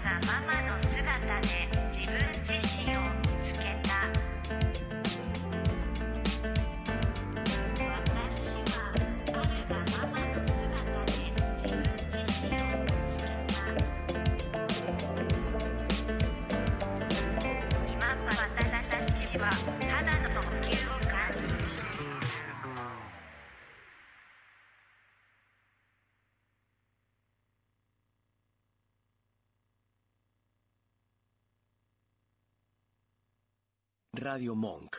El aire se crea. Chefas te invita a recorrer la gastronomía local e internacional de la mano de sus protagonistas. Un programa que reúne los mejores sabores de la cocina, los cocineros más experimentados, las nuevas tendencias, los productores y la industria que rodea este universo. Sé parte de este viaje al corazón del gusto. Todos los jueves de 17 a 18 en Radio Monk. Más vale Magazine. Un programa de interés general con formato de magazine. Temas de actualidad, investigaciones periodísticas, columnas de literatura, historia, deportes, música y humor. Más vale Magazine. Todos los jueves de 18 a 20 en Radio Monk. Perrulandia. Un espacio de entretenimiento desde la libre expresión que comparte arte, debates y actualidad desde la igualdad y el humor. Todos los miércoles de 21 a 23 en Radio Monk. Mi lado B. Un espacio dedicado a los sentidos. La pausa necesaria para conectar con el disfrute. Una copa, buena música y la charla distendida alrededor del fascinante mundo de una bebida milenaria. Mi lado B, con B de vino. Martes de 19 a 20, en Radio Monk. Escuchanos en www.radiomonk.com.ar o descargate nuestra app, disponible en Play Store como Radio Monk. ¿Querés ayudarnos a mantener este programa? Entra a cafecito.app barra 7030 radio y sé parte de nuestra evolución.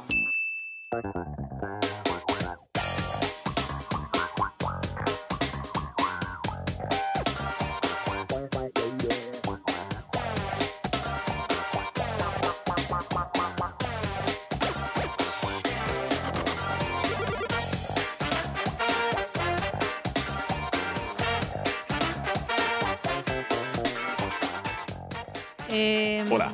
Hola. ¿Qué Hola.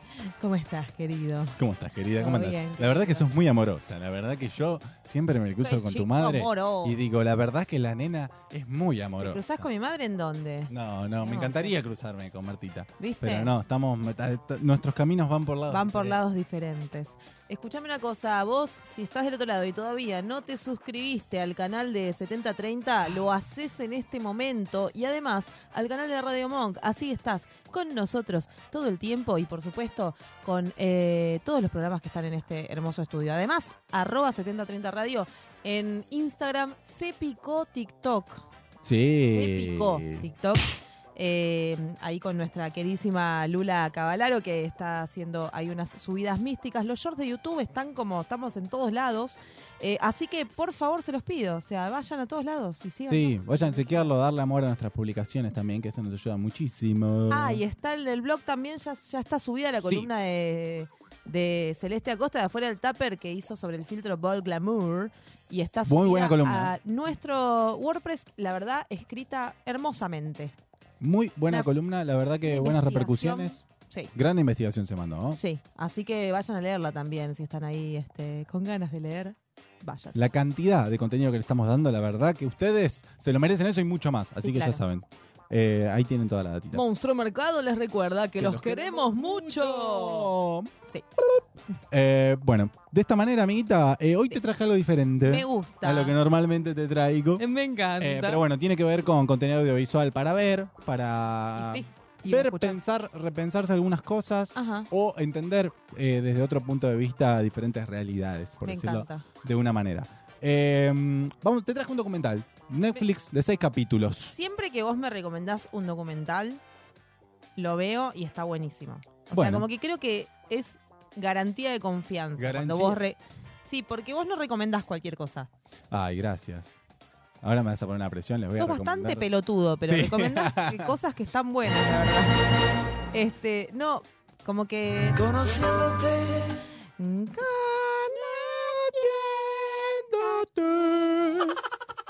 Sí. Sí.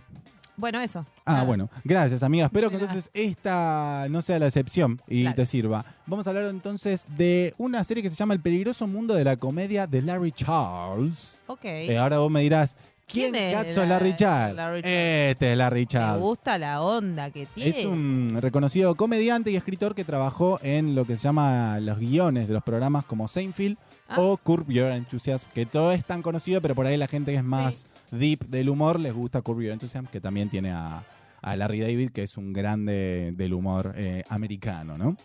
Em, pero en esta Tipo serie... sitcom. Claro, tipo sitcom. Sí, sí, sí. Bien. Eh, bueno, ya viene de como un CV importante, ¿no? Además trabajó en lo que es Borat también Ah, y. El Dictador, dos películas Ah, por bueno, Baron bueno, Cohen, bueno. Eh, con un humor bastante eh, Irónico, irónico, picante y que también roza con diferentes, eh, con cómo se viven cosas en diferentes países que Sí. no son Estados Unidos, que no son Europa, que no Claro. son América. Entonces, un poco de eso tiene que ver con este documental que se llama El peligroso mundo de la comedia con Larry David, como dije anteriormente. Seis episodios y estos seis episodios él te va llevando y va recorriendo el mundo hablando sobre, va a, lo- a la parte picante, ¿no? De la comedia y a, y a- y a marcar un poco o a poner en debate el tema de los límites del humor y de lo con qué se jode o lo con qué no se puede Uh, joder. Ok. Eh, que obviamente acá tenemos muy en claro Sí. de con qué no se jode como, como parte del mundo en el cual vivimos eh, y como parte del país en el que vivimos. Entonces, sabemos que hay determinadas jodas que no vamos a ver porque nos remontan a ciertos momentos históricos o eh, a ciertas eh, religiones, clases sociales, lo que sea que nos esté pa- que, que- que nos interpele. Sí. Hay cosas que no, van, no, no solemos joder. Pero Claro. esto va un poco más allá y él te lleva a diferentes realidades y a diferentes países, entonces se pone a charlar con eh, comediantes o con personas que han triunfado en el humor en otros países. Y acá lo que se desata, amiga, es una cosa que es increíble. Eh, va desde Estados Unidos, Alemania, Japón, Rusia, Nigeria y cada uno con su propio enfoque y con un comediante determinado. Este, por ejemplo, comediante que estamos viendo Sí. es del Medio Oriente Ajá. eh, y, por ejemplo, él, eh, durante eh, un periodo de, de- de guerras y de una opresión muy grande en Medio Oriente, él fue secuestrado eh, y fue torturado. Y así todo es una persona que hasta el día de hoy tiene su propio show de comedia y él mismo hace chistes con lo que le pasó. Claro. Entonces ellos te muestran a esa persona hablando todo el tiempo y haciendo chistes y satirizando. Y eso es, como decirte, 50, 60 puntos de rating en la tele de allá o en contenido audiovisual. Claro, algo como que- que, él as- lo, lo usa como para sacar toda su shit. Claro, y a su vez eh, es un poco polémico también eso, porque vos decís como, ok, yo me inmolo a mí mismo, eh, tipo, po- en base a lo que yo he vivido, para que ustedes se rían de lo que yo estoy diciendo, ¿entendés? Claro. Entonces como que es una situación media extraña, por lo menos desde el punto de vista en el cual nosotros lo pensamos de acá.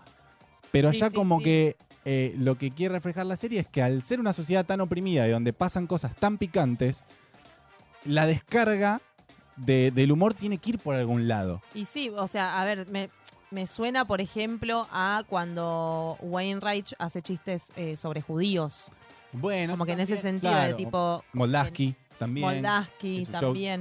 Como que son, son este personas que están dentro de como una, una clase oprimida, se diría, pero dentro de un, de un espacio en donde es una sociedad que convive, digamos, no es como ahí, este comediante que os decís que por ahí está- vive en el país en donde están pasando un montón de cosas Claro. súper picantes, pero como que hacen chistes con lo que les pasa, ¿no?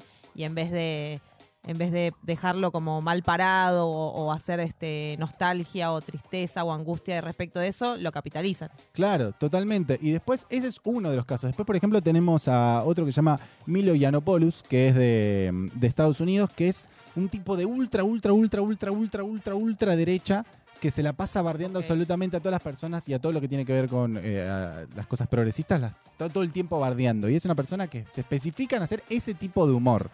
Eh, absolutamente todo el tiempo. Y hace entrevistas a ese tipo de, de ese humor que va a un extremo eh, más allá. Claro. Eh, también otra cosa que es muy importante, que es en el capítulo, muy interesante, que es del capítulo 2, que va a Estados Unidos y se pone a hablar con veteranos de guerra y el humor de los veteranos de guerra. Que ese es uno de los capítulos más deep Claro. que hay. Eh, inclusive eh, hay uno de los que de uno de los veteranos de guerra que hace eh, stand-up, que es una persona que durante un accidente en, en- en combate eh, se vio básicamente implicado todo su, su cuerpo quemado. Entonces es una persona que eh, sale al escenario de esa manera y obviamente lo- el primer chiste que hace esa persona tiene que ver con su, su apariencia, apariencia. tiene que ver con eso y ahí volvemos de nuevo a lo mismo, a decir como tipo, yo primero hago el chiste, el chiste boludo, el chiste fácil, me la pego a mí eh, y, eh, y así todo empiezan después a hacer su, su rutina stand-up. Que a veces que tiene que ver con eso y a veces claro. no. Por ahí es como para romper el hielo y decir, listo, ok, sí, ya ente- O sea, Claro, sí, a mí me parece un, to- un toque también que tiene que ver con un poco uno se, se pone arriba de un escenario y se, y se muestra y hacer un chiste con tu apariencia tal vez un poco es decir como, bueno, sí, ya sé que esto, o sea, no se rían de mí por esto. Ríanse de mí por los chistes que voy a hacer, de último ríanse conmigo por los chistes que voy a hacer, pero no se rían de mí por esto. Entonces ya fue, como que lo, lo abro, ¿no? Digo como, che, me pasa esto, estoy todo quemado, hola, y seguimos. Como para decir, bueno, abro a que ya yo sé que estoy todo quemado, ustedes saben que estoy todo quemado, listo, vayamos a otra cosa. Totalmente, sí. Y después hay otro canal de YouTube muy famoso también que tiene que ver con sketch que hacen de comedia, todo, todo hecho por veteranos. Ajá. Eh, y obviamente un humor súper explícito, Sí, sí. ¿entendés? Súper gráfico, súper violento, que tiene Claro. que ver con las cosas que pasan en la guerra. Eh, y así todos son, ellos van girando por básicamente todo lo que son eh, eh, centros militares o Ah, bases, sí, sí, eh, a- como gira de, de comedias, como comediantes, como stand-uperos. Ah, o sea que veces hacen el, el espectáculo, o sea, su público, su audiencia es gente que está ese en- público, claro, el público de esta persona son justamente veteranos o militares o personas que tienen que ver con la fuerza eh, Con las Fuerzas Armadas, a sí. fuerzas armadas yanqui, en este caso de Estados Unidos. Eh, entonces ahí como que tenés otro y después tenés al lado de Nigeria eh, en, pa- en partes de zonas de guerra picantes de Nigeria, de constante guerra todo el tiempo y de una realidad dura y extrema, donde van ahí y entrevistan, e inclusive entrevistan con gente que ha matado, que hoy en día está en otra, en otra etapa de su vida o reinsertado en la sociedad, ya dejando de lado su, su pasado asesino, porque es la verdad. Sí. Eh, y personas que hoy en día se dedican al humor. Eh, y, es, y ahí eh, lo más fuerte es eso que hay ahí en, en Nigeria, que se recomienda mucho también. Había nuevamente el feminismo, ahí tenemos mujeres de mm, lo que es Medio Oriente que tienen su propio canal de YouTube también. Mira. Y hacen ellas mismas humor. Y la verdad que tiene un montón de cosas. Y es un documental para mirarlo y obviamente llama la atención, pero te pone en perspectiva desde otro lado de, de lo que vos decís. De decir, es humor hecho por personas que padecen esto, que están en una situación totalmente diferente a la nuestra y así todo joden con ese día a día, Claro. que es terrible. ¿entendés? Y para ellos mismos es terrible. Pero digo, como Eh, que te- est- haber estado en ese lugar como que un poco te da la, eh, la patria potestad, sería, de sí. poder hacerlo, porque digo, hay mucha gente también que, que se mete por ahí con, eh, o sea, hace humor con, con este tipo de cuestiones, pero que no vivió eso, y eso se, se toma, por supuesto, como una ofensa, ¿entendés? Como Mm. una cuestión de... de, bueno, estás hablando de, no sé, estás haciendo chistes con la comunidad judía y no sos judío, ¿entendés? Como, Claro, ¿qué te sí, pasa? sí, sí. Como que no estás, in- no, no, no sos parte de lo Claro, que como vos que una cosa es, sí, es como que yo sí puedo hacer ese chiste. Viste que hay como muchas sitcoms, de hecho en Senfield aparece un montón de veces eh, esto de que solo los, como los, solo los judíos pueden hacer. Yo, me, me- me da la comunidad judía, pero porque estoy muy acostumbrada a ver sitcoms que generalmente toman eso, ¿no? Y como que también dicen como, no, pará, solo yo puedo joder con eso. O sea, solo Claro. yo puedo joder con mi apellido, ¿entendés? Vos no. Vos, vos Claro. que sos Pérez o Jones o Smiths, eh, no, no podés joder con mi apellido, ¿entendés? Total, totalmente. Así que bueno, eh, se las recomiendo mucho y yo creo que va a ser una serie que no solamente te va a hacer reír en algunos momentos, sino que también te va a hacer reflexionar sobre cómo nos afecta eh, el humor dependiendo en qué parte del mundo nos encontramos y entender cómo esas personas, porque muchas de las personas padecieron cosas grosas, como te digo, ahí lo veíamos, eh, eh, Ahmed se llama el comediante que tiene su propio late night show Hmm. y hace sketch y jodas y al chabón lo secuestraron, lo torturaron y a él mismo fue como que él dice que su mecanismo de defensa en ese momento cuenta fue contar chistes. De esa manera él sobrevivió a toda esa tortura que, que pasó, Mm. que eh, obviamente es terrible. Pero mm, nada, bueno, así testimonios de, de muchas eh, otras personas y son seis capítulos, diferentes países, El peligroso mundo de la comedia con Larry Charles. Espero que la pasen y que lo les sirva, que les sirva para entender de otra manera. No te digo que reírse porque hay algunas cosas que son muy fuertes. Eso te iba a preguntar, o sea, es Hay un- capítulos es que un no te reís directamente. que no te reís, en realidad. No, no, excepto cuando son muy un humor que no, no tiene que ver muy deep. Pero por lo general los capítulos que son del, el del ejército a mí me impactó muchísimo y el de Nigeria es tremendo. Mm. Eh, bueno, el de Medio Oriente también. O sea, hay dos o tres capítulos que por ahí tienen que ver con un humor más de, de por ejemplo, del que es extrema derecha o de, de un humor que se hace hoy en día en Estados Unidos que básicamente, que no se hace mucho acá, que es de entrar a un lugar y de hacer de, de- de- como una cámara oculta que no es eh, armada, sino que literalmente entras a un McDonald's, te paras arriba de una mesa y empezás a cagarle la vida a los pobres laburadores que están ahí. Ah, me Que no es gracioso, sino que es ser un imbécil. Pero hay un hay un comediante que aparece, o hay una persona que tiene un canal de YouTube que habla también en el documental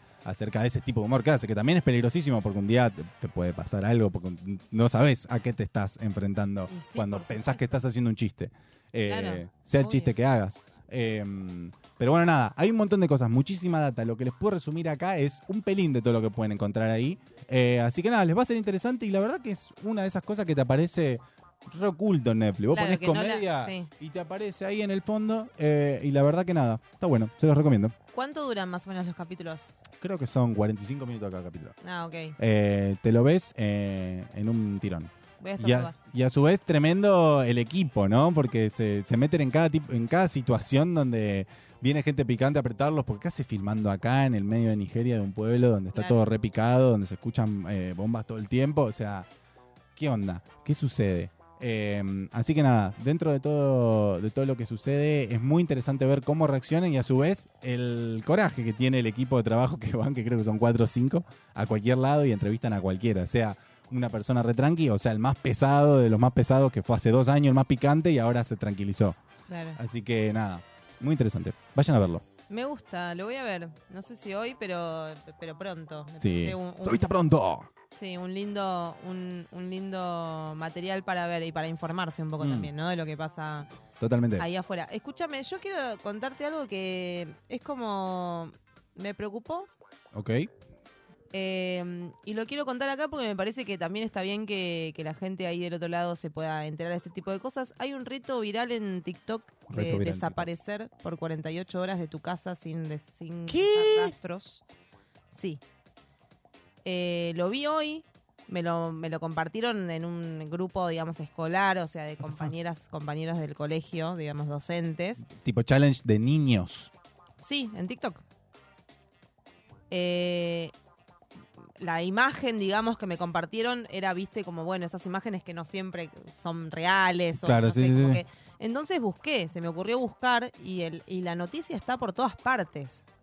O sea, de, de por ahí eh, pibes, pibas que desaparecen y a las horas vuelven, ¿no? Porque en realidad este, son, son como pequeños retos, ¿no? Y el como el máximo es llegar a 48 horas sin Claro. que nadie se entere de, de dónde estás y que si no mandás ningún mensaje o lo que sea, es como sumás más puntos.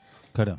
Me parece re importante el tema de como del control parental, ¿no? De, de- Sí, no solamente el control parental en eh, los teléfonos o en las redes sociales, porque también es como un poco difícil, ¿no? Como hacerse cargo como, como padre, como madre, como adulto responsable de todo lo que ven los pibes en, en internet, porque la verdad es que tampoco es que es muy simple de hacerlo.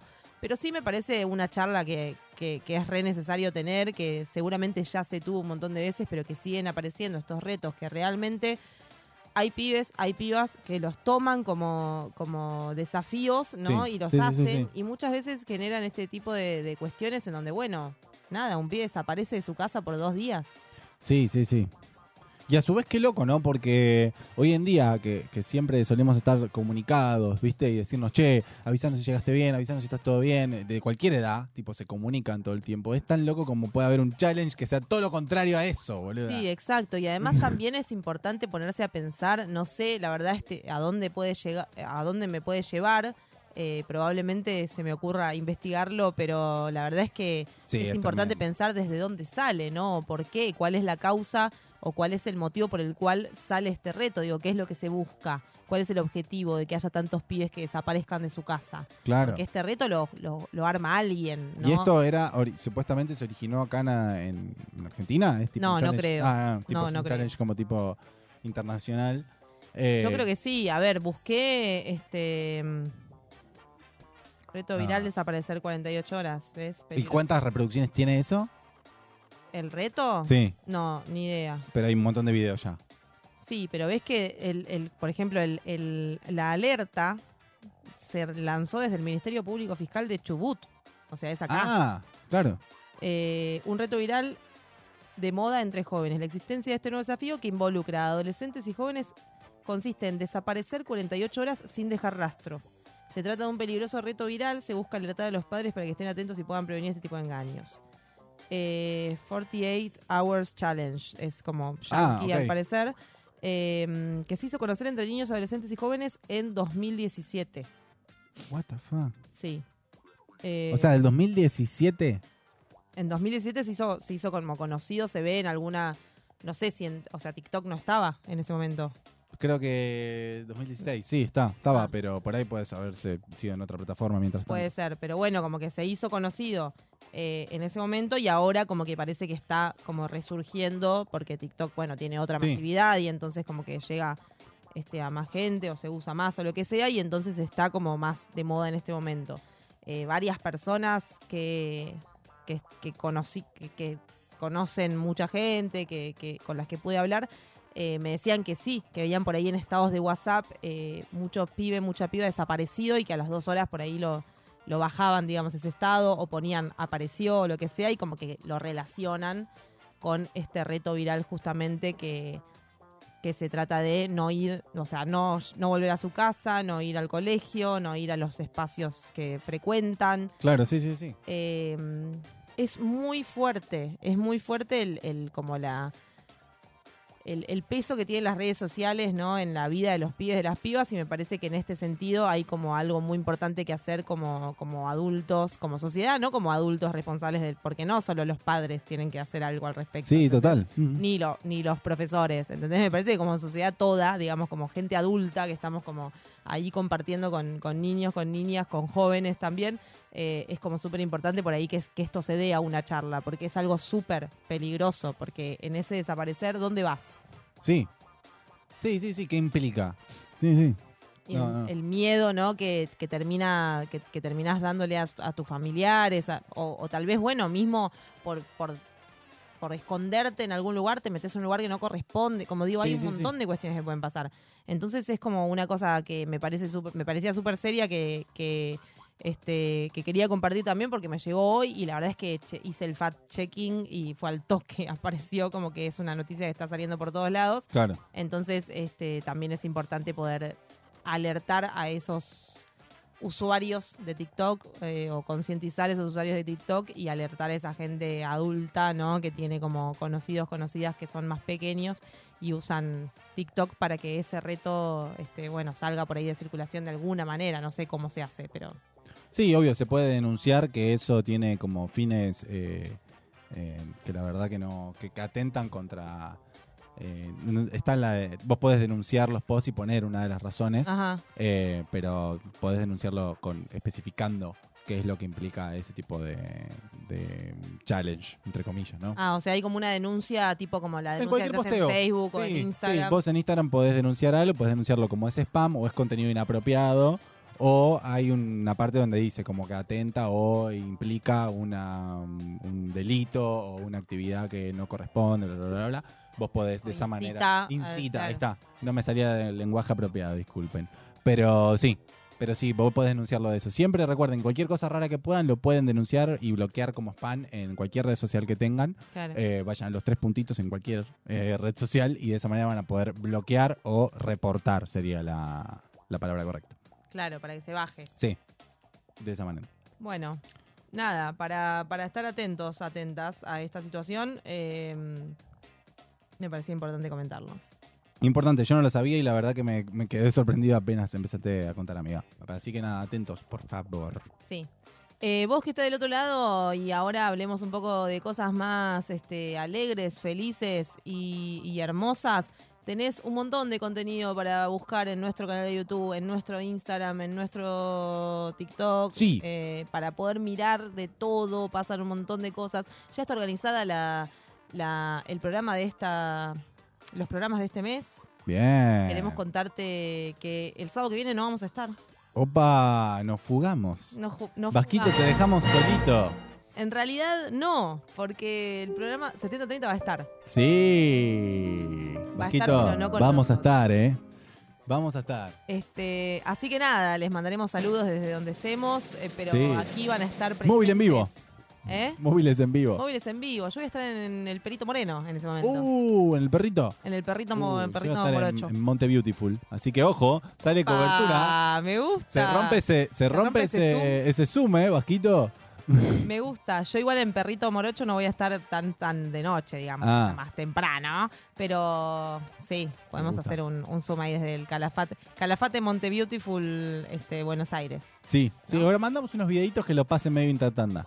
También. Claro. Mandamos saluditos del perrito moreno, yo desde el Monte Beautiful, ahí Sí. tipo diciendo, Olis, ¿qué tal? Pórtense bien, no le hagan sufrir al Vasco. Claro, no. pórtense bien con el Vasco. Eh. Claro. Si el Vasco dice que se terminó el programa, se terminó, así hay que decirlo. Sí, hay que guardar las cosas en su lugar, y Claro. despacito, y cómo es, así, Sí.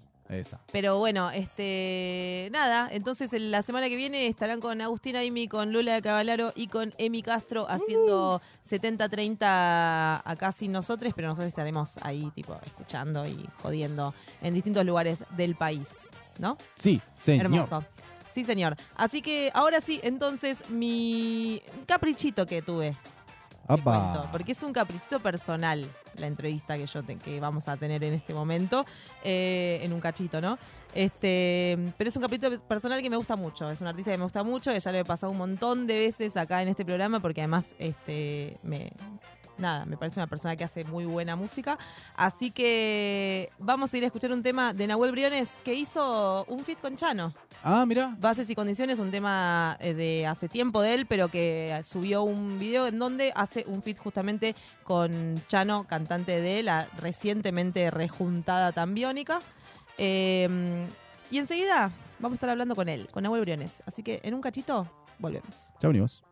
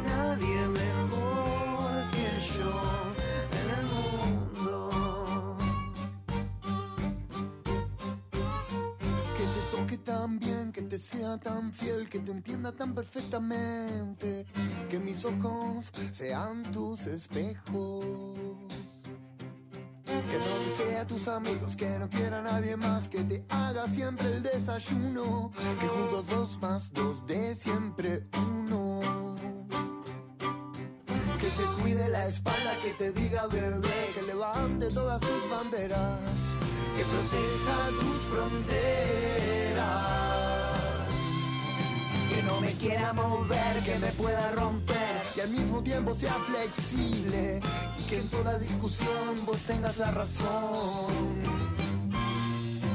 Que quiera tener tus hijos y besando un crucifijo te prometa con locura terca tenerte siempre cerca.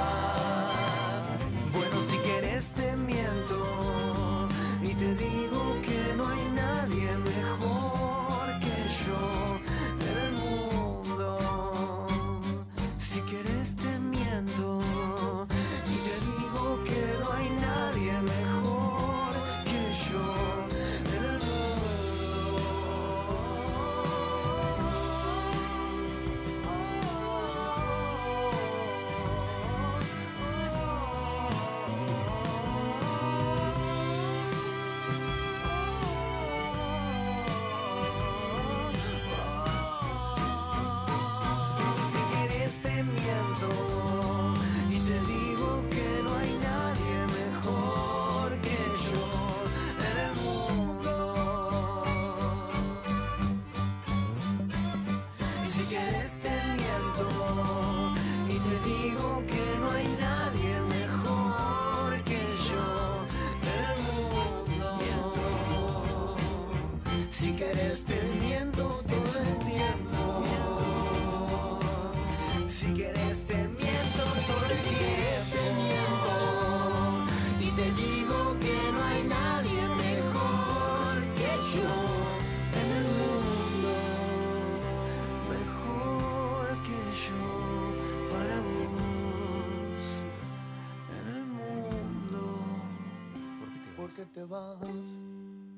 ¿Cansado por el modo aleatorio y que siempre suene Sweet Child of Mine? Conocé nueva música y dónde verla en vivo. Quédate a escuchar esta entrevista en 7030. Que tanto me gustas, que tanto te gusto, no conozco el olor de tu piel. Qué libre pareces, que poco me gusto, quisiera ser Britney alguna vez. Acepto como soy, yo voy al gimnasio, me quiero morir. Acepto como soy, o voy al gimnasio. El mejor mago vive con su mamá y duermen en la galera. Un conejo le enseño todos sus trucos uno a uno por Skype. Desde Palestina,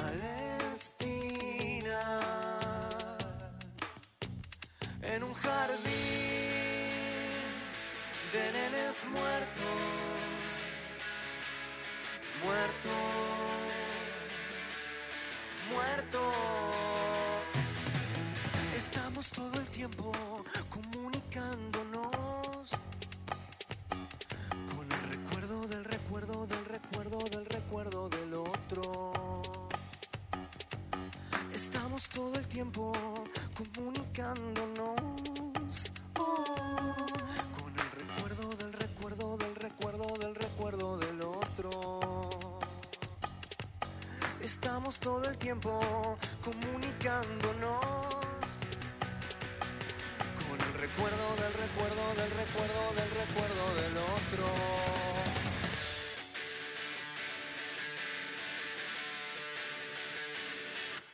Tendré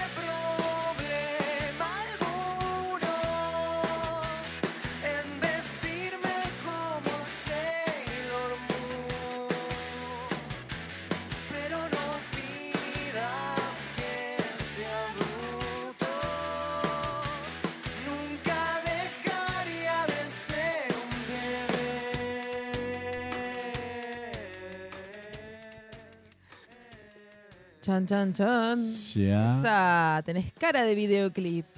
Hola. en un ratito nomás vamos a estar entonces Sí. comunicándonos. En breves, en breve, brevísimo. Sí, en brevísimo. Pero mientras tanto, boludo, ¿viste? Se acabaron las entradas de los Pepper. Sí, fueron violentamente arrasadas en tres horas el primer día, para el Sí. 24 de noviembre, si no me equivoco, y para el 26 de noviembre. Sí. Primero, pre- o sea, la preventa al toque. Sí, Luego, sí, igual hubo algo ahí raro de comunicación. Volvemos otra vez a lo mismo que pasó con el tema que yo ya advertí que con Primavera Sound antes de que pasara. De que ellos aclaraban de que una vez que se decía la preventa, la preventa se hacía tal día, ¿no? El 20 y Sí. La preventa para clientes de un banco. Ajá. Después de, ese, de que se acababa esa preventa, comenzaba la venta general. Pero la venta general tenía fecha para otro día. Entonces era como, ah, bueno, si se acaba esta preventa, se levanta hoy. Y eso es una comunicación media rara, no la entiende Claro. todo el mundo. ¿entendés? Es preferible que la preventa se acabe para el- ese banco que tenía la preventa por, por una cantidad de entradas Sí. y después que la venta oficial arranque en otro El día. claro, Porque si no, como que- que... la verdad que, o sea, no todo el mundo tiene la posibilidad de estar a las 10 de la mañana sentado en una computadora esperando que se haga la fila virtual para pagar. Entonces es medio rara esa comunicación claro. eh, y después, el precio excesivamente caro. Eh, estamos hablando de el campo estaba 18. No, el campo estaba 20 y pico. Sí. 25 más service charge o 22 más service charge, que es alrededor de 25 mil pesos el campo en River. Y después el campo VIP estaba 48 mil pesos Es un montón. más chicos. service charge. O sea, Hay que vender tres monedas de 25 centavos y un par de medias. 50 lucas, una sola entrada en campo VIP, que no estamos hablando de que es un palco que te dan de comer caviar. Claro, No. que te lavan los pies mientras está, te abanica Eh, un coso, sí. Así que nada, eso fue como un poco alarmante el tema de los precios. Sí. Pero así todo, se agotaron en tres horas el primer día y el segundo día se agotaron también. Pasa que hace un montón que no vienen Sí, los Pepper 2017. 2017 y además con Fruciante del 18, 90 perdón. y pico. Sí.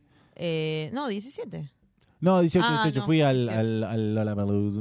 Eh, y con Fruciante, Sí. que está, bueno, de vuelta y tal, como que un montón de cuestiones, ¿no? Que era como importante, eh, nada. que Sí, yo lo ir. quiero ver a él. Yo quería, yo la verdad es que quería ir, me quedé sin la oportunidad, por supuesto, no solamente porque se agotaron, sino porque no iba a poder pagar esa cantidad de plata. Eh, pero en otro, en otras, en otras noticias, eh, viste que, que The Cure Sí. sacó una, una gira por Estados Unidos y mm, y no sacaron salió por Ticketmaster y parece que Ticketmaster le puso como una como un este sobreprecio Sí. una cosa así con cargos no sé qué y el chabón Robert Smith salió como a decir loco Batalla contra Ticketmaster. todo mal Sí. con Ticketmaster Eh, ya no es la primera vez que pasa algún quilombo con Ticketmaster. Eh, de hecho, Pearl Jam tuvo un juicio con Ticketmaster que lo pueden ver en la película mm, de, de, de Pearl Jam, que me olvidé el nombre, pero la no pueden ver y obviamente, bueno, ellos tuvieron un juicio muy importante con Ticketmaster y de hecho ese fue su pie a independizarse y a hacer sus propios shows eh, y a vender sus propias entradas por su propio sistema. Claro. Pero obviamente es una empresa muy, muy, muy grande. Eh, entonces, eh, las mayoría de las batallas legales fueron complicadas. Creo que hasta Taylor Swift también tuvo batallas legales con Ticketmaster eh, por una cuestión de sobreprecios y de reventa. Porque ellos lo que querían era evitar la reventa a toda costa. De, Claro. em, Es de- que eso de es Cure, ¿no? Estamos hablando sí, de Cure, perdón, abrimos sí, muchas sí. pestañas. De Cure em, quería evitar el tema de la reventa de entradas. Claro, y dijeron que como que creían que Ticketmaster iba a ser como la, la, la, la empresa ideal, digamos, Sí. para que eso no suceda, como que tenían como una cuestión ahí como bien importante con respecto a, a la venta de tickets, en el sentido de que tenían como confianza en esa empresa Sí. y de repente eh, Robert Smith dijo, loco, Claro, fuck you, Ticketma- Ticketmaster. Ticketmaster. Eh, y parece que lo que les dijeron es que le iban a, a descontar 10, 10 dólares a unas entradas de cuentas verificadas. Como que no sé, algo muy extraño pasó con, Sí. con el tema de los descuentos y demás, pero, mm, pero bueno, fue tremendo. Así es, amiguita. Tremendo. tremendo. Esperemos cómo evoluciona. Sí.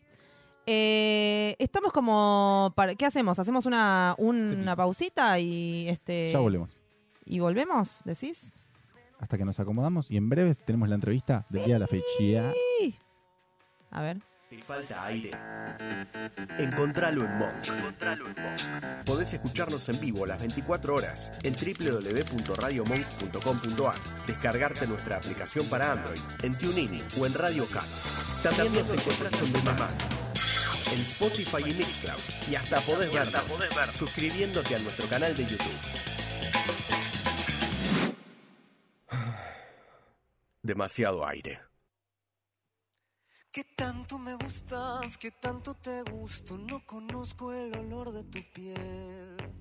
Que libre Pareces que poco me gustó. Che, este, bueno, y ahora sí, entonces estamos eh, conectados, conectadas, conectades con Nahuel Briones, tremendo cantante que está ahí en, en, en imagen en un costado y el por teléfono en este momento. Hola Nahuel, ¿estás por ahí? Hola, ¿cómo les va? ¿Todo bien? Hola, ¿todo bien vos?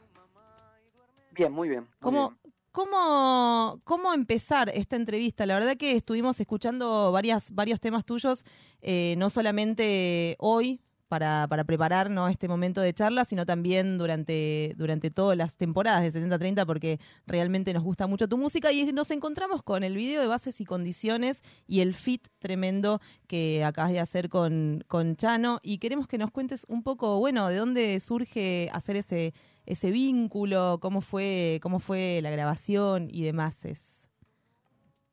Bueno, mira, la verdad que, o sea, no es, es, es loco, porque en verdad no es un- una grabación nueva, no es un featuring nuevo.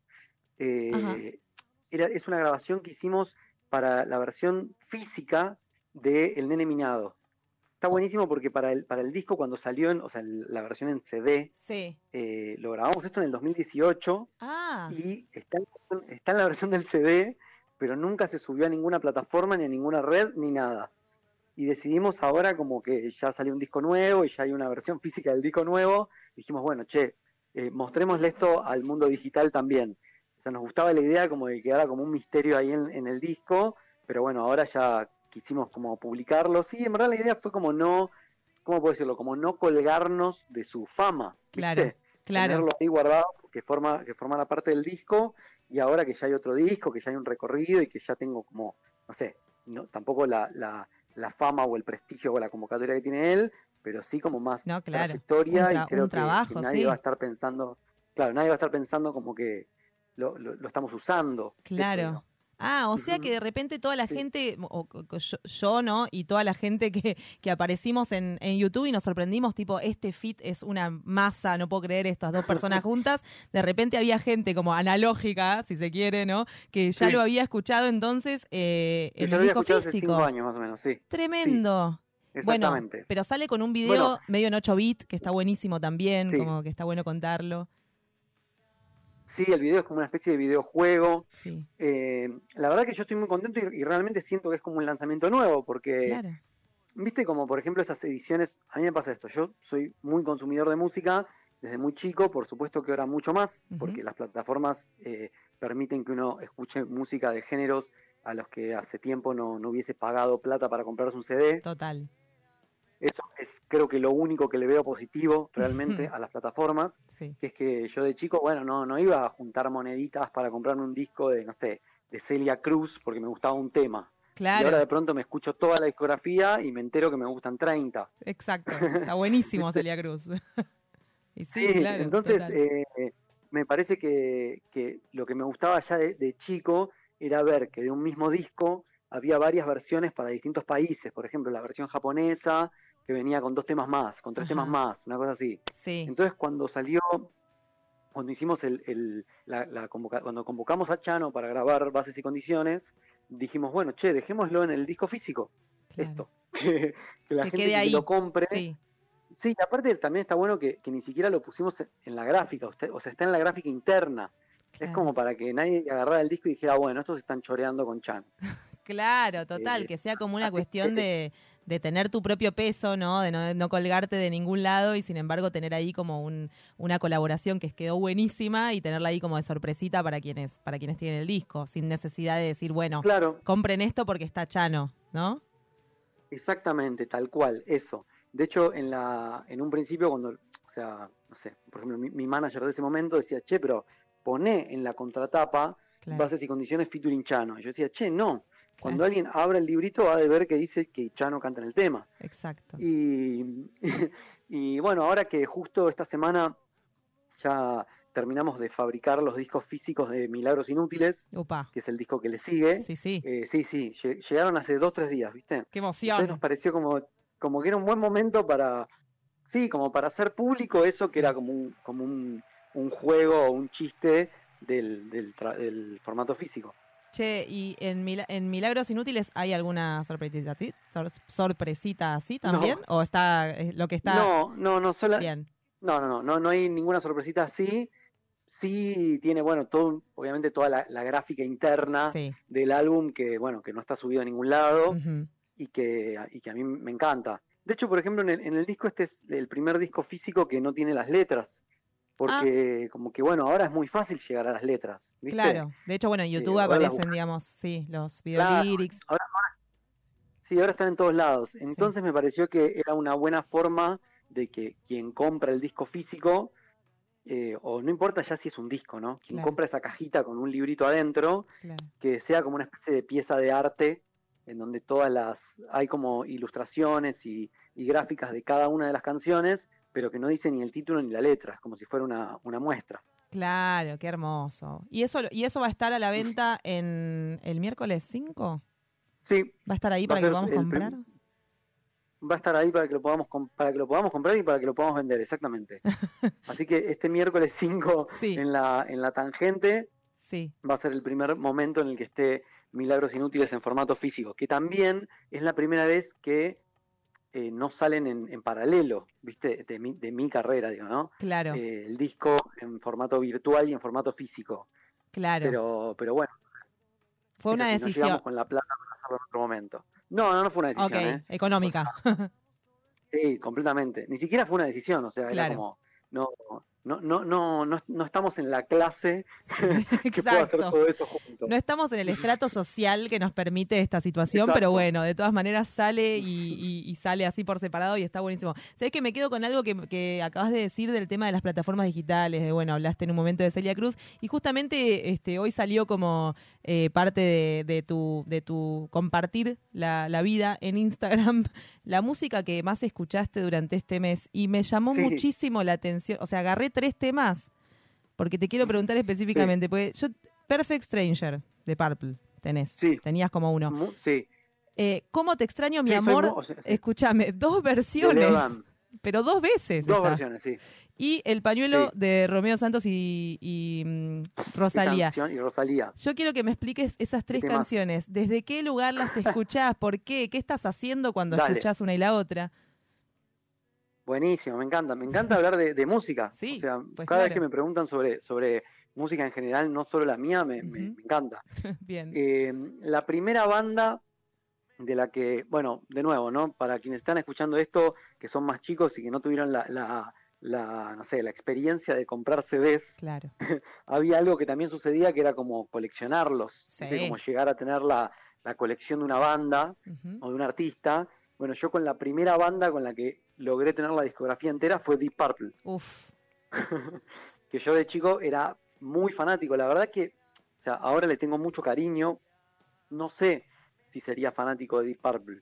Mira. Idea, creo que no. Que si, que si apareciera en mi vida ahora, después de otras cosas que escuché, Sí. no sé si sería lo que me, que me vuelve tan loco ahora. Pero bueno, en ese momento había escuchado mucha menos música. Claro. Tenía, no sé, 8 o 9 años y me voló la cabeza. Hermoso, un mini aparte- Nahuel metalero. Me encanta. Sí. Así que Deep Purple y sobre todo la, la época de Made in Japan, como los 70s, Claro. Eh, me había vuelto loco mal. Pero igual un poco por influencia de mi viejo. Total. Eh, pero bueno, eso. Y Perfect Strangers ya no, ya no sonaba tanto en mi casa, ¿viste?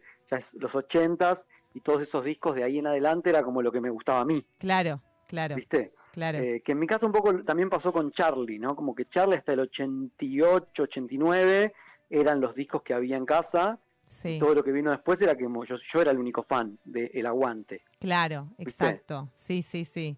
Bueno, pero Perfect Stranger queda como medio de culto. Como que en, Sí. un, en un punto. Igual también es, es- queda un, un poco de culto y a la vez también genera una cosa de que algo que pasó mucho en los 80s es que bandas que se tomaron un, un parate, me- medio cuando apareció el punk o algo Claro. así, eh, de, pronto vuelven un poco más pops, ¿viste? Sí. Y Perfect Stranger de Deep Purple al, al lado del Deep Purple de Machine Head o de In Rock Claro. es super pop. Eso, sí, total. Totalmente. Totalmente. Y la verdad que no recuerdo, no recuerdo nada del disco ese. Recuerdo solo dos canciones o tres. Como que me acuerdo que no es un disco que me guste tanto. Es que no tiene tantas. Me encanta. No tiene tantas piolas. No, o sea, vos vas, ves el Machine No. Head, que es todo un, un hit atrás del otro, que es Smoke on the increíble. queda como medio, bueno, sí, Sí. suena esta canción de Sí, sí, vuelta. sí, queda como un tema me. Claro, exacto, pero en Perfect Stranger, Perfect Stranger, el tema es una, una fiesta, por eso lo saqué, Sí, es una como, bomba. Qué bien esto acá en esta lista. Sí. Y Leo Dan al lado. Mira, y, y si me preguntás por qué estaba escuchando Perfect Strangers, es porque Ajá. lo recordé y, y lo estuve escuchando mucho para cantarlo arriba. Uf. Como que hay canciones donde siento que me, que me sirve para, no sé, o para aprender algo, para imitar algo de lo que hace ese cantante, entonces por ahí, viste que aparecen las canciones más escuchadas del mes, Sí. por ahí son canciones que puse en repeat 15 veces mientras me bañaba, no sé. Eh, o sea, la- la necesito cantaba, haber ¿viste? escuchado con el eco del baño el you remember, remember my name? Qué lindo, qué lindo, qué, qué impresionante. Y al lado Leo Dan, ¿Cómo te extraño mi amor?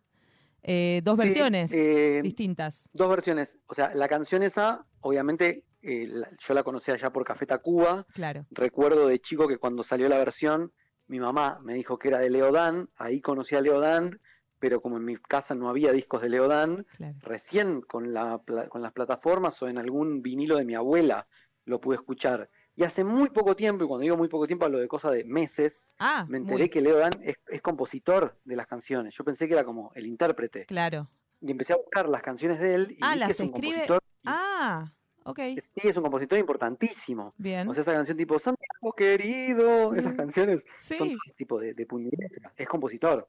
No, tremendo. Y vi que compuso para un montón de gente y, y a, y a raíz de eso empecé a buscar, bueno, viste que muchos artistas de los 60 Hmm, bueno, tuvieron como momento de gloria y después no siguieron haciendo nada. Exacto. Eh, no sé, como es el caso de, de Violeta Rivas, por ejemplo, ¿no? Claro. Igual ahí ya tiene un poco más como de, de machismo de la época, de que se casó y dejó de hacer arte. Sí. Pero mm, me- busqué en, en YouTube en qué andaba Leodán y veo que tiene videos actuales de 100 millones de reproducciones. Mentira. ¿Me estás verdad, hablando verdad, en serio? te estoy hablando en serio, ¿eh? O sea, hizo hace un año, dos años, un, un show, ponele, igual, no sé si es un show, hay público, pero parece algo hecho como más en un, en un estudio de televisión. Ok. Y cada canción tiene así un invitado Ajá. y todos los videos tienen muchos millones de reproducciones. No, no, bueno, Como van a tener una bueno, más. Me o voy a ir a verlos ya, cuando sí. termine esto. Tremendo. Sí. Y ahí, bueno, me, me copé con la versión de donde está Rubén de Café Tacuba, Sí. que la versión es muy linda y aparte en el video es muy gracioso cuando aparece él, porque al lado de Leo Dan parece un marciano. Y, y después escuché muchas veces la versión original. Claro. Me doy cuenta de que hay algunas canciones que le gustaron a todo el mundo en su Sí. momento, que yo no puedo explicar qué tienen, pero que bueno, que yo evidentemente formo parte del mundo Sí. y me pasa a mí también. Porque yo, por ejemplo, escucho esa canción y digo, bueno, sí es una canción linda y ya, pero cuando viene el estribillo me vuelvo loco de emoción, Total. como le debe haber pasado a, a millones de personas en el mundo. ¿Buscas eso con tu música? Mm, No sé si, no, no lo busco, o sea, no lo estoy buscando. Eh, sí me pasa que también en, en el último tiempo, en los últimos 3, 4 años, eh, dejé de pensar en eso como de que cada canción tiene que ser la mejor de mi vida y que cada disco tiene que ser lo más importante que no sé qué. Bien. Ahora tengo ganas de hacer mucho. Claro. Como de, de- por ejemplo, no sé, hace dos días empecé a escribir una canción y al principio me parecía que por ahí era medio bobo lo que estaba escribiendo y dije, bueno, pará, la terminamos. No la dejamos ahí abandonada. Hacemos una canción más. Bueno, Y- claro, y es todo un proceso, ¿no? Porque debes tener cuadernitos de cosas por la mitad también. Sí, y de hecho lo que tengo ganas de hacer ahora es como agarrar un poco ese material y terminarlo. Tengo muchísimas, bueno, no sé si decirle canciones, muchísimas ideas Sí. que tienen una letra como chamullada Ajá. o que no dicen nada y que pienso, bueno, esto como que no, a ver, canciones que no, no, no, no sobrevivieron a una, a una, a una selección para un, para un disco, Claro. pero que por ahí sí me parece que están buenas o que se puede agarrar una parte. Eh, pero bueno, la verdad que también hay algo del, del- o sea, no, me quejo, pero hay algo como de la independencia, de encargarse de todo, Mm, que bueno, que no te da tiempo para editar todo lo que tenés ganas de editar. Claro. Yo tengo un montón de canciones que si tuviera eh, o mucha plata o gente que laburara gratis, que igual no es la idea, pero Claro, no, no precaricemos, Sí. por favor, sí. Claro. Bueno, mejor dicho, si tengo mucha plata y ya y le puedo pagar muy bien a todo el mundo, Claro. eh, estaría todo el tiempo lanzando música nueva. Claro. Digo, bueno, la verdad que tengo que ir eh, haciéndolo con, con los recursos que tengo. Exacto, exacto, claro, no, tremendo. Eh, porque además digo como que es, es cuando uno tiene mucha inspiración, ¿no? Como y tiene, o no sé si mucha inspiración, cosas que le pasan, no sé, bueno, este, cómo, cómo eh, es el tema de la escritura de las canciones, ¿no? Pero como que tienes ganas de sacar todo el tiempo y de repente te encontrás con un sistema que, que no, que tipo hay que poner mucha plata para hacer ese tipo de cosas, así que entiendo que debe ser como, bueno, un freno y decir, y a veces debe estar bueno también, porque pones un freno y decís, bueno, todas Sí. estas canciones son este disco y lo saco así, que está buenísimo, y después empieza otra Sí, cosa. también como. Sí, también, por ejemplo, con Milagros Inútiles, me pasa que es, un- es, o sea, mi disco más corto Hmm, en, en canciones y en, y en duración. Sí, Y fue el disco que me agarró con más canciones hechas. Pero claro. como que encontré esas siete que me parecía que formaban un disco mucho más, eh, ¿cómo puedo decir? Como mucho más homogéneo que mis discos anteriores. que. Siento que tienen como muchos estilos y formas distintas. Sí, Tenía ganas de hacer un, un álbum que lo escuches de principio a fin y tenga más o menos como la misma onda o la misma estética. Y bueno, vi que entre todas esa- esas, no sé, veintipico de canciones que había siete que formaban eso, y me pareció que estaba bueno salir a defender ese disquito. total. Y funcionó, está buenísimo. O sea, te lo digo como, Ay, como qué fan, bueno. ya no como, como periodista, está buenísimo. Es un discazo. Qué bueno. Este, Qué bueno, te, te- te- te agradezco un montón. Sí, no, no, es un discazo. Escúchame, una de las preguntas, antes de, de, bueno, de, de cerrar preguntándote sobre el show, eh, una de las preguntas que te quería hacer desde que, desde que estoy buscando eh, entrevistarte es por el tema de Moliendo Teles que hiciste en inglés. eh, o con- en, Sí. en colaboración con un chabón que canta en inglés. Con un músico de, sí, australiano, Es un sí, que se flash. llama Zachary o Zacarías. Demolishing Sí, mira, Hotels. bueno, yo- Vos sabés que yo no, no estoy muy, muy feliz con la versión. ¿No? Eh, me pasa que yo, no- yo no soy muy fan de los covers Ajá. y me gustó la idea como de, de, más que nada como de cuando el, el artista este australiano me propuso la, hacer esta, esta versión, me gustó la idea de poder llevar algo de la música de un artista tan relevante como Charlie a gente que no la conoce. Claro. Después dije como, bueno, por ahí yo no era la persona que debía hacer eso y tendría que haberle recomendado a alguien que lo hiciera ya, no porque haya quedado mal, sino porque, no sé, siempre soy más de, de la idea de no perder tiempo de la vida haciendo canciones de otros, Claro, pudiendo dedicar ese tiempo para ensayar o grabar canciones de uno. sí. Eh, entonces digo, como siento que es como una absoluta miscelánea dentro de, Claro. de mi obra, no sé cómo decirlo Ok. como que me pareció que era interesante. Es como si, no sé, una persona, no que también, ah, digo, tenemos mucha más relación con Australia, que no sé, no importa, que con China o con, no sé, Claro. Corea del Norte. Pero si viene una persona de Corea del Norte y te dice, che, tengo ganas de sacar un tema de, qué sé yo, de babasónicos, por ahí te recopa, Y sí, porque decís, che, buenísimo, dale, que escuchen un poco eso. claro. Pero digo, a mí no, no es que, o sea, no, no es una, no es algo que le, que le recomendaría a alguien para que escuche de, de mí. ok. ponele.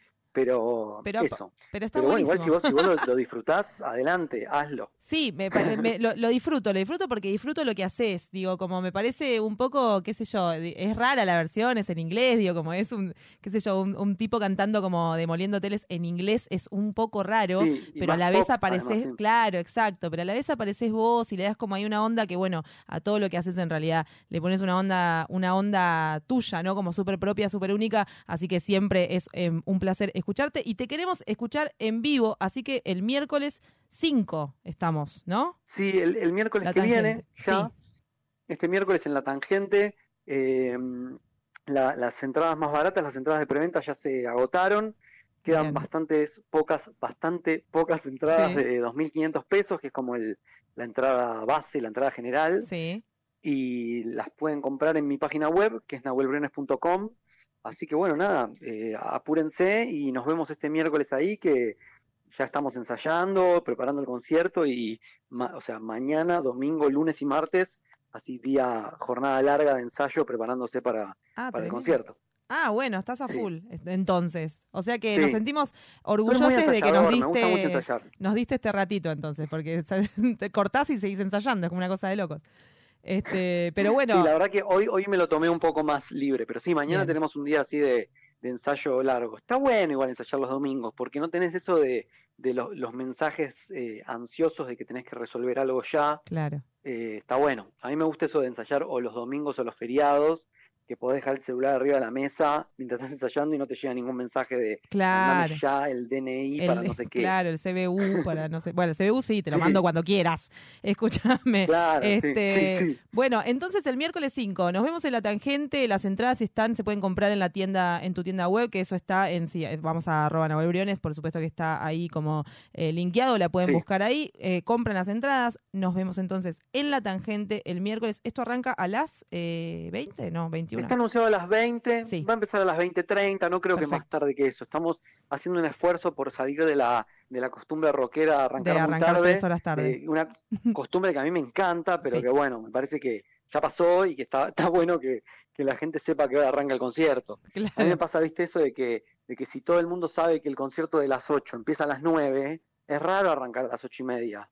Claro. Pero bueno, de a poco vamos a, a ser cada vez más puntuales. Bien, me gusta. O sea, a mí también me gusta la parte rockera esa de tres horas tarde, pero me gusta también darle, darle un horario piola a la gente y cumplirlo, ¿no? Que a veces Sí, no, no sucede, sí, pero porque es, sí, me parece que está bueno. Yo- a mí me ha pasado hace poco ¿eh? de, ver de ir a ver conciertos grandes de rock y que arranquen, sí, dos horas, tres horas tarde. Obviamente de rock argentino, ¿no? Sí. Eh, digo, de, vas a ver una banda que viene afuera y tienen como esa costumbre de que arranca a la hora que está anunciado. No lo digo como algo eh, positivo eh, en sí mismo, ¿eh? No, no, como, la- como- sí, la idiosincrasia, la, la, Sí, la- la- sí, total. Como, Sí, y a la vez también es un poco medio cagarse en todo, de que por ahí eh, ese día fue un quilombo el tránsito y una banda argentina lo entiende y espera una hora. Claro, Y bueno, la banda que viene de Inglaterra sale a tocar a las 9 en punto y punto. total, Y ya. totalmente. Eh, pero bueno, está bueno como darle un margen al público, pero digo, es algo que, que no pasa en el teatro, por ejemplo. No, es una no. costumbre muy del, de la música. Sí, sí, totalmente, totalmente. O sea, en, lo- en los otros espacios artísticos, claro que no sucede. Pero bueno, te- entonces tenemos que ir, tenemos que estar ahí a, las a las 8, porque ocho y media más tardar ma- va a arrancar. La verdad, eh, Nahuel, esta fue es la segunda vez que te entrevistamos en 7030. La tercera vez quiero que te- quiero tenerte acá sentado y poder hablar de Leo Dan, un Dale, tipo perfecto, un- perfecto. un- Sí. una hora entera. Este, pero la verdad te agradecemos un montón a vos y a todo tu equipo, por supuesto, por, por tomarte este pedacito de tiempo para contarnos acerca del show, para contarnos acerca de, por supuesto, este fit viejo nuevo de Conchano. Este, y nada, y nos veremos el miércoles entonces en el show que auguro que va a estar impresionante. Lo veremos ahí eh, en vivo con todo este ensayo impresionante que estás teniendo. Te agradezco un montonazo Bueno, por la che, muchas gracias, gracias por, por el espacio y, y nada, llámenme cuando quieran y nos encontramos ahí cuando tengan ganas. Me encantó, me encantó. Abrazo grande y bueno, éxitos el miércoles, nos veremos ahí. Dale, perfecto, te mando un besote. Un beso, chau, chau. Y así nos vamos con Nahuel Briones hablando, diciendo Gran un montón entrevista. de cosas, Gran eh, entrevista. mucha data. Y nosotros nos reencontramos no, este, no el sábado que viene, sino el otro. Pero El el, sábado otro. que viene, quédense porque va a estar 70-30 con otras personas hermosas que van a venir a hacer columnas. Lo dejamos Agustina en buenas manos. Lula Cavalaro y Emi Castro van a estar conduciendo acá, sentados, y seguramente no les van a vender siete pares de medias, eh, como a mí. Así que, nada, nos vemos el que viene. Nos vemos el- la semana que viene. La semana que viene no, la otra. La amigo. otra. Bye bye. Que Chao. descansen, se me cuidan. Gracias Vasco. Gracias, Gracias, Radio.